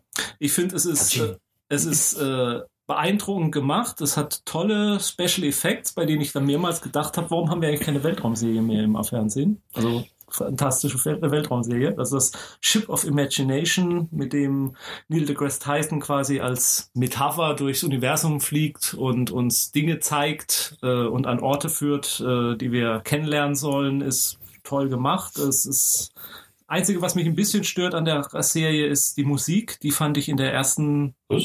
ja, die fand ich in der Ursprungsserie besser. Ich finde, die ist in der Serie jetzt sehr generisch. Das sind so die typischen kosmischen Klänge. Irgendwie oft passen sie auch, finde ich, meine ich, gar nicht so richtig zum, zum Dings. Aber das ist eine Kleinigkeit. Also das, Und- ist, äh, das ist ein ordentlicher ähm, komponierter Soundtrack von Alan Silvestri. Ich finde, der klingt wie was eingekauftes, was halt einigermaßen passt zu der Serie. Ron, lass mir doch meine Meinung. Natürlich lasse ich dir deine, deine Meinung. Dennoch gebe ich komische Informationsfakten dazu. Das tut sie ja auch immer. Und das, was ich, äh, was mich am Anfang bei der ersten Folge am Anfang ein bisschen gestört hat, das, wo ich so dachte, hm, das ist doch ein bisschen einfach gestrickt, was da in Informationen kommt. Das kenne ich doch schon so alles.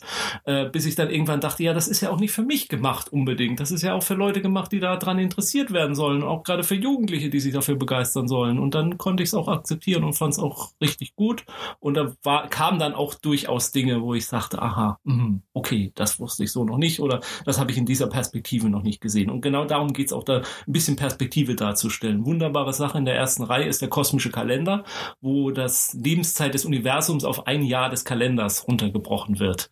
Und äh, Neil deGrasse Tyson dann so das abgeht irgendwie und dann halt darstellt, äh, ja, ja, die Zeit, die die Menschheit halt sozusagen auf diesem Jahresblatt des kosmischen Kalenders äh, da, äh, einnimmt, ist ja, so die letzten zwei Minuten des Jahr, äh, des 31.12. nicht mal zwei, es waren nicht mal zwei Minuten, es waren wenig, noch viel weniger. Ein, ein Liedschlag einfach. Äh, ich finde solche Sachen immer schön, weil die alles wieder ein bisschen ins Verhältnis setzen. Also ich finde die Serie großartig. Ich finde es großartig, dass sie von Seth MacFarlane ähm, äh, produziert wird, dass sie auf Fox läuft, dass Seth MacFarlane quasi auf eigene Senderplätze verzichtet hat, damit die Serie prominent auf Fox läuft zur besten Sendezeit. Und ähm,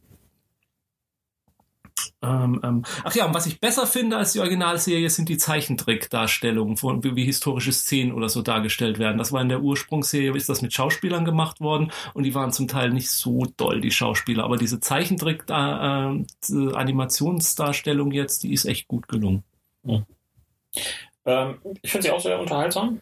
Ähm, ich habe so zwischenzeitlich so meine Momente, wo ich dann dachte, ach nee, also gerade du findest dieses äh, Raumschiff so toll, äh, wo er dann irgendwie immer aus diesem Panoramafenster guckt und man nur noch die Silhouette von denen sieht. Ich musste die ganze Zeit, ach, das ist der Illusive Man aus Mass Effect denken.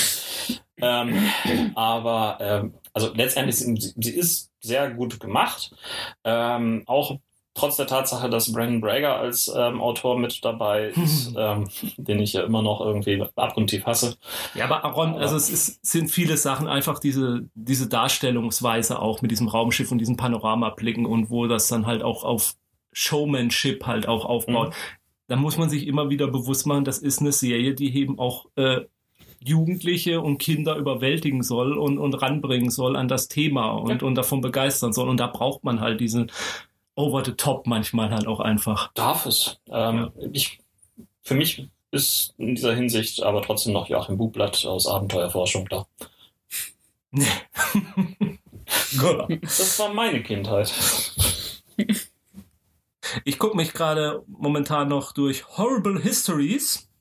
Das ist eine BBC-Serie, beziehungsweise Children BBC-Serie ähm, über ja die Geschichte. Das sind 30-minütige Folgen, die als Sketchshow quasi zusammengestellt sind, in denen ähm, Szenen oder ja Dinge aus der Geschichte dargestellt werden von von Schauspielern auf witzige Art und Weise, auch mit Zeichentrick-Elementen dazwischen. Auch und es, es geht ja aber auch eigentlich nur um absurde Sachen. Aus der Geschichte. Horrible History. Mhm. Ähm, präsentiert wird sie von einer ähm, Ratte, also von And your host a talking red. Und äh, es hat dann so Rubriken wie Smashing Saxons, Awful Egyptians, Groovy Greeks. Ähm, Nicht groovy. Doch, doch. Groovy Greeks. Rotten Romance. Und meine Lieblings, äh, meine Lieblings-Sketch-Reihe oder Rubrik ist ähm, Stupid Dads. Stupid Dad, Stupid Dad. Next time it's not you. ja, also Leute, die so richtig dämlich gestorben sind. Und das ist, äh, es ist, ich finde es total witzig und, und auch, ähm, ja, auf, äh, lehrreich, weil man doch einige Sachen mitkriegt. Wie gesagt, es ist. Da war, ist ein ganzes Lied über die britischen Könige in ihrer Reihenfolge, wo so nach und nach in jeder Strophe kommen immer noch ein paar neue dazu. Und dann kommt immer wieder der ganze, der Refrain, wo dann die verschiedenen Georges und Henrys und Edwards und so. Die ja. Serie gibt es auch schon in Deutschland? Nee, nee leider nicht. Vermutlich auch nicht. Äh, die ist ursprünglich auf CBBC gelaufen, läuft mhm. mittlerweile jetzt aber bei BBC One. Äh, da gibt es jetzt auch eine Game Show dazu und äh, ist sehr ist wirklich sehr erfolgreich. Wir sind mitten in der zweiten Staffel von drei, die wir haben. Ich weiß nicht, ob es noch weiter produziert wird oder ob es noch weitere Staffeln gibt. Das habe ich jetzt nicht mehr recherchiert.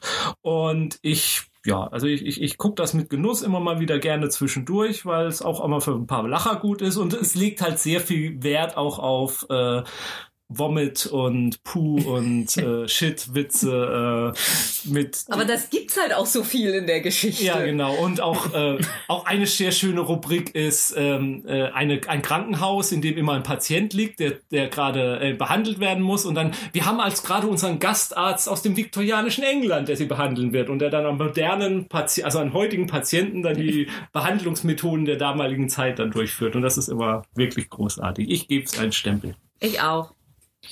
Dann haben wir noch Literatur. Ich, Wir haben zu viel Zeit, oder? äh, ja, wir haben zu lange Pausen zwischen den Folgen. Hm. Das wird uns jetzt bestimmt irgendjemand äh, böse auslegen, dass wir häufiger Folgen machen sollen.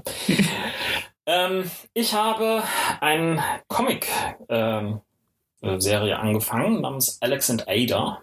Das ist ein Sci-Fi-Comic über eine Welt, in der es persönliche Roboter gibt, die aber halt komplett festgefahren in den Gesetzen der Robotik sind und in der sich der, der Protagonist dann tatsächlich in seine äh, eigentlich nicht gewünschte ähm, Roboterin ähm, bisschen verguckt, aber irgendwie merkt, ja, die, die, die reagiert nicht richtig und das ist irgendwie alles so künstlich, alles so, so gestorben, weswegen er dann ähm, in ein Untergrundforum im, in, was auch immer das Internet dort ist, Kontakt aufnimmt mit jemandem, die sagen, wir können die Sperre ähm, lösen.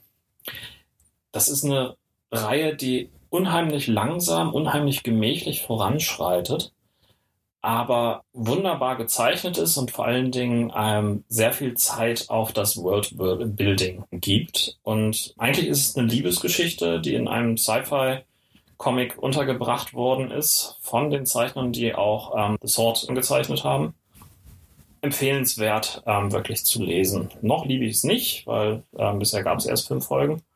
Aber ähm, das werde ich auf jeden Fall weiterverfolgen. Ja, ich, ich habe mal was für mich relativ Untypisches gelesen, weil ich es zu Weihnachten gekriegt habe. Von mir. Und zwar, ja, ein dickes Buch äh, voller Kurzgeschichten zum Thema Dangerous Women ähm, ja, zusammengestellt von unter anderem George R. R. Martin, der sich mal lieber um seine Romanreihe kümmern sollte. Ähm, wieder Wind. ja, ja. er hat auch hierfür was geschrieben. Statt für seine Romanreihe. Es spielt aber in Westeros, aber egal. Ähm, ja, also eigentlich bin ich nicht so furchtbar der Fan von Kurzgeschichten. Ja, weil ich es halt eigentlich viel lieber episch mag und das lässt sich in so einer Kurzgeschichte üblicherweise wenig machen. Aber, also hier sind halt Kurzgeschichten drin von Autoren, die ich sowieso schon liebe. Also Jim Butcher oder Brandon Sanderson und Robin Hobb. Ähm, ja, aber ist halt eigentlich auch mal eine ganz gute Sache, um auf Autoren zu stoßen, ja, von denen man vielleicht noch nicht so was wusste. Äh, wobei ich sagen muss, die Ausbeute, die ich mir da rausgesucht habe, ist tatsächlich noch nicht so groß. Aber äh, es sind ein paar sehr, sehr geniale Geschichten drin von Autoren, von denen ich wahrscheinlich nie was anderes lesen werde, weil sie ja eher so im, im Krimi-Genre oder so angesiedelt sind. Aber ja, sind einfach ein paar wirklich perfekt geschriebene, wunderbare Kurzgeschichten drin. Wie, wie, wie, wie, deutet sich denn da jetzt in den Geschichten dieser Titel Dangerous Women aus? Wird das sehr frei ausgelegt oder ist halt immer, dass die Ähm, Hauptperson eine Frau ist? Oder? Es ist meistens die, eine Frau die Hauptperson, nicht immer. Eine Geschichte fällt mir jetzt spontan ein, wo eigentlich nur so eine Frau im Hintergrund ist, die aber für sehr viel Ärger sorgt. mhm. Aber, und auch das Dangerous ist klar, sind da wirklich die, die schwertschwingenden Frauen dabei, aber es sind auch oft, äh, das eine, da ist einfach eine, eine alte Dame, die sich mit, mit merkwürdigen Begebenheiten auseinandersetzen muss. Also auch einfach normale Frauen, sage ich mal, die über sich hinauswachsen. Mhm. Mhm. Und ja, wie ich von Jens kürzlich gehört habe, ist da jetzt schon die nächste Sammlung angekündigt. Dangerous Children? Nee, äh, Rooks. Rooks. Rook? Schurken. Rose. Ja, okay. Äh, ja, Rogues, nicht, ja. Stempel? Nicht für die Gesamtheit, nee. Okay. Apropos episch, ich habe es endlich vollbracht. Ich habe The Way of Kings zu Ende gelesen. Ich glaube, ich habe über ein Jahr gebraucht. Das ist äh, der erste Band einer epischen Fantasy-Reihe von Brandon Sanderson. Geplant sind zehn Bücher. Das erste Buch hatte schon 1000 Seiten. Das zweite Buch, das gerade erschienen ist, hat 1100 Seiten. Äh, ich liebe The Way of the Kings. Es ist absolut großartige nee, mehrere sogar. Es ist absolut episch großartige Fantasy, wie ich sie schon lange nicht mehr so gelesen habe. Ich habe es mit P äh, Patrick Rothfuss versucht, äh, den ich auch nicht schlecht fand, aber das hat mich wirklich absolut geflasht. Wie gesagt, ich habe lange gebraucht, richtig durchzukommen, aber die letzten 400 Seiten, die habe ich im, im Flug also durch, also das hat wirklich alles. Das hat äh, Krieger mit, mit riesigen magischen Schwertern und magischen Rüstungen. Es hat Intrigen. Es hat so eine Art von typischer magischer Wissenschaft, wie sie für Brandon Sanderson typisch ist. Es hat geniale Action-Szenen. Es, es, es ist ein gigantische epische Bedrohung steht im Hintergrund. Die Welt hat eine geheimnisvolle Vergangenheit, äh, der äh, Protagonist, der immer in allen Brandon Sanderson Geschichten auftaucht, weil was man wissen muss, in allen seinen Fantasy-Welten sind irgendwie übergeordnet zusammen in diesem Cosmo-Universum, über das man noch nicht genau weiß, wie der Zusammenhang besteht, hat einen sehr viel größeren, da gibt es eine Gestalt, die in allen diesen Fantasy-Welten immer wieder auftaucht. In dieser Geschichte hat sie einen sehr viel größeren äh, und noch geheimnisvolleren Auftritt als bisher. Und äh, ich, ich, muss mich momentan echt zusammenreißen, den zweiten Band nicht zu kaufen, weil ich noch so viel anderes zu lesen habe. Aber am liebsten würde ich sofort wieder in diese Welt abtauchen und weiterlesen. Ich, wie gesagt, es ist seit Ewigkeiten her, dass mich eine Fantasy-Welt so gefangen genommen hat. Also zuletzt George R. R. Martin, äh, so als ich die ersten drei Bücher von Game of Thrones gelesen habe. Ähm, bis er dich zutiefst enttäuscht Bis er mich zutiefst enttäuscht hat. Und äh, momentan ist The Way of Kings, also es interessiert mich so tausendmal mehr als Game of Thrones und wie es da weitergeht. Kann er, kann er denn jetzt endlich auch Romantik? In der Story taucht, nee, taucht sogar. Nö. Das ist ein großes Manko. Taucht nicht richtig auf. Nö. Also nichts für gefährliche Frauen. Also er hat hier ja auch eine Geschichte drin und die ist auch sehr, sehr gut. Und romantisch. Nee. nee, ist sie da auch nicht. Das ist aber auch eine sehr, sehr interessante Welt, die aber, glaube ich, er sonst nicht hat. Also die hat er sich, glaube ich, tatsächlich, glaube ich, dafür erdacht. Ja. Da macht er hoffentlich noch mehr. Das fand ich auch sehr, mhm. sehr gut. Also The Way of the Kings unbedingt lesen, wenn man was für epische Fantasy über hat. Äh, Bridge 4 Lives Forever. Und der zweite Roman, den ich gelesen habe jetzt in dieser Zeit und der mich auch total geflasht hat, aber aus einer ganz anderen Richtung, war Blindside von Peter Watts. Ist eine, na, eine hardisch SF-Story, in der es um einen Erstkontakt geht zu einer außerirdischen Zivilisation. Äh, geschickt wird der Abschaum der Menschheit quasi. Also lauter gestörte Leute, die noch eigentlich viel alienhafter sind als Aliens in so mancher anderen ähm, Geschichte. Der Hauptprotagonist, der Ich-Erzähler, ist ähm, der, dessen, dem wurden in der Kindheit äh, seine beiden Gehirnhälften ähm, durchschnitten irgendwie, so dass sie nicht mehr so richtig miteinander funktionieren. Aber er hat jetzt Möglichkeiten entwickelt, dass er quasi zwischen Menschen und Maschinen quasi sehr gut kommunizieren kann. Also er kann die künstliche Intelligenz von Maschinen ähm, versteht er besser als andere Menschen und kann quasi da als Dolmetscher durchführen. Dann ist noch ein Vampir an Bord, denn irgendwie hat man Vampirgene wieder äh, quasi äh, ausgegraben. Und Aha. ja, das klingt alles total abstrus, aber man muss sich auf die Welt einlassen. Ähm, die Leute, die da noch mit an, da ist dann eine Person an Bord, die hat quasi mul multiple Persönlichkeiten also die hat das durch eine Operation absichtlich ist ihr Gehirn defragmentiert worden, so dass sie verschiedene Persönlichkeiten im Kopf hat. Also fragmentiert worden, nicht defragmentiert. Äh, fragmentiert worden, Entschuldigung, genau. Die dann immer ab immer wieder andere Personen hochschwappt im Gehirn, ist auch sehr schwer zu lesen im, äh, am Anfang, weil es so sehr wenig ähm, erklärt wird, sondern einfach nur, du wirst in die Geschichte reingeworfen und musst versuchen, das zu verstehen. Und dann sind da diese Außerirdischen. Und diese Außerirdischen sind so außerirdisch, dass man eigentlich nicht mehr viel sagen kann dazu.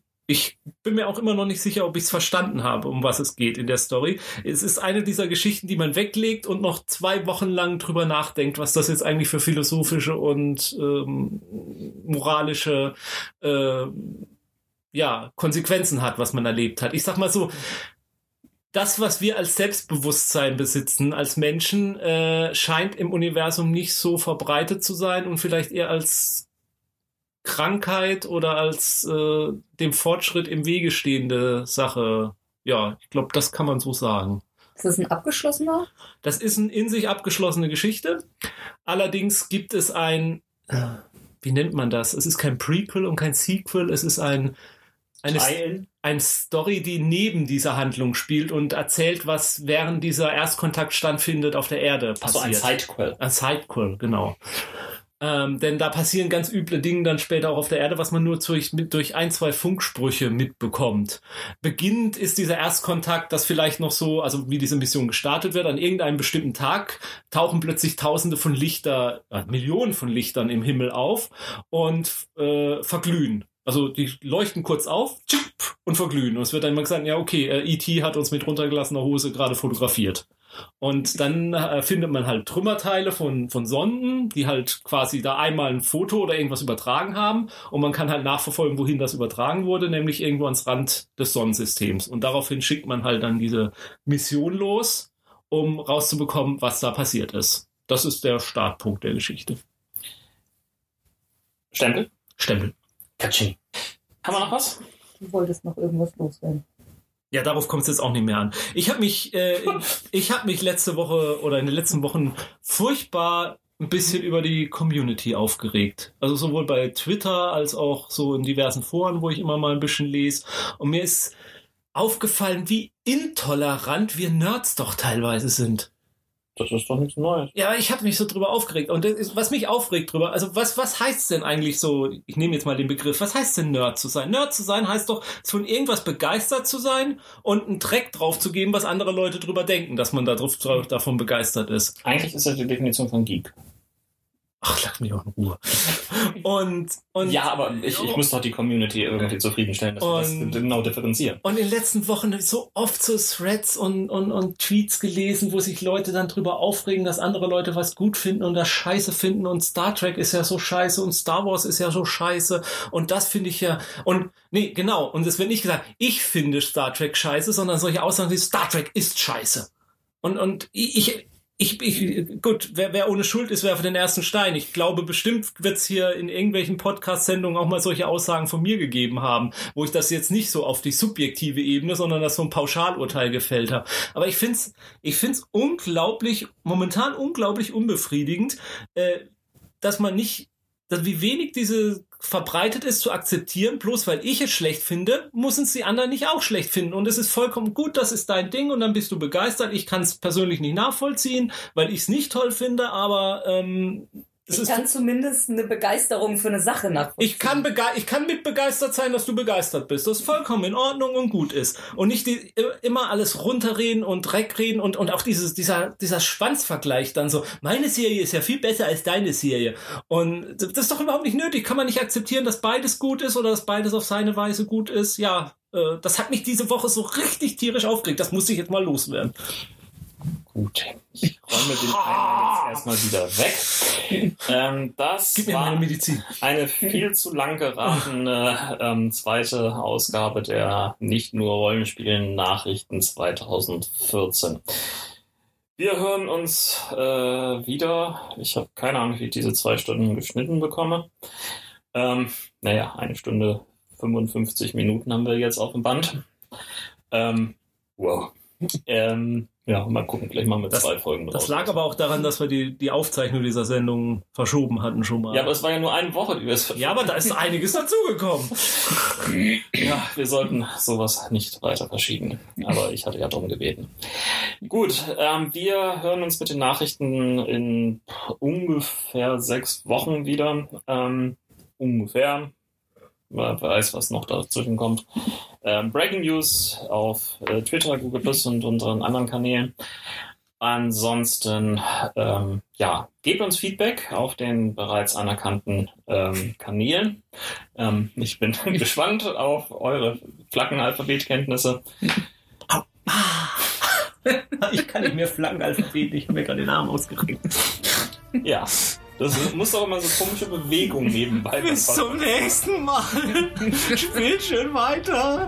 Winkt schön weiter, winkt schön. Kann Jens jetzt nicht Brauchen mehr. einen Arzt. Ist ein Arzt an? Doktor! In Kooperation mit den... Wieso? Ist was schiefgegangen? Äh, äh, wieso?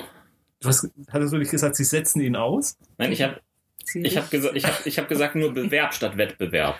Achso, ich habe verstanden, sie, sie setzen ihn aus quasi. Also sie hören auf mit dem Wettbewerb. An der Autobahnraststätte? ja, genau, raus mit dir. In, Vielleicht gab es auch irgendeinen Skandal bei dem Wettbewerb. Das wird lang heute, Entschuldigung. Ich ja, ich merke schon. Plapperwasser getrunken.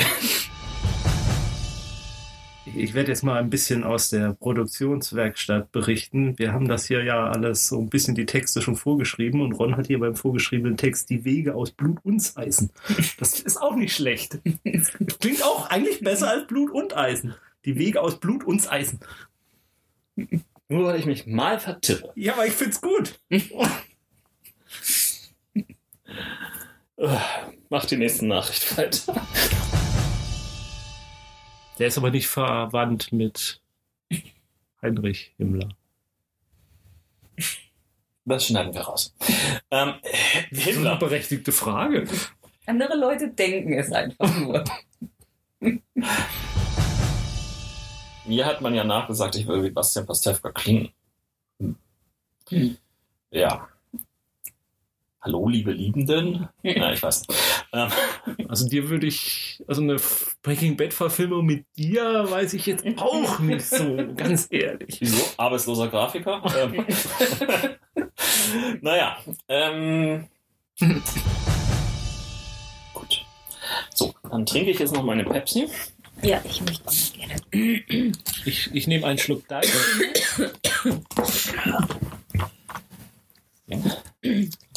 Gut. Ich bräuchte mal ein Pullmoll für meinen Hals. Pullen Nein. kann ich sie, glaube ich, nicht an. Nein, es ist doch. Aber ich habe Ricola da. Auch gut. Ich denke, es gibt ein Bonbonverbot während des Podcasts. Stimmt. Stimmt. Das haben wir aber auch nur aufgenommen, um diese Bonbon-Marken groß Genau. ankündigen zu können. Danke, Vic. Aber es gibt auch Fisherman's Friends und wie, wie, wie, wie Wiel und ähm, wie sie alle heißen. Alles ganz großartige Produkte. Natürlich. Kauft heute zehn Stück davon. Und denkt dran, Beefy muss mit. So. Darauf ein Dejeuner. Morgens um halb zehn in Deutschland. Mars macht mobil. So. Nein, der Slogan, ich liebe es, meine ich. Ja? Das war mal von McDonalds. Ja. Ich liebe es. Verdammt, jetzt müssen wir das rausnehmen aus der Webseite. Alles löschen. Alles. Du hast es offenbart. Verdammt.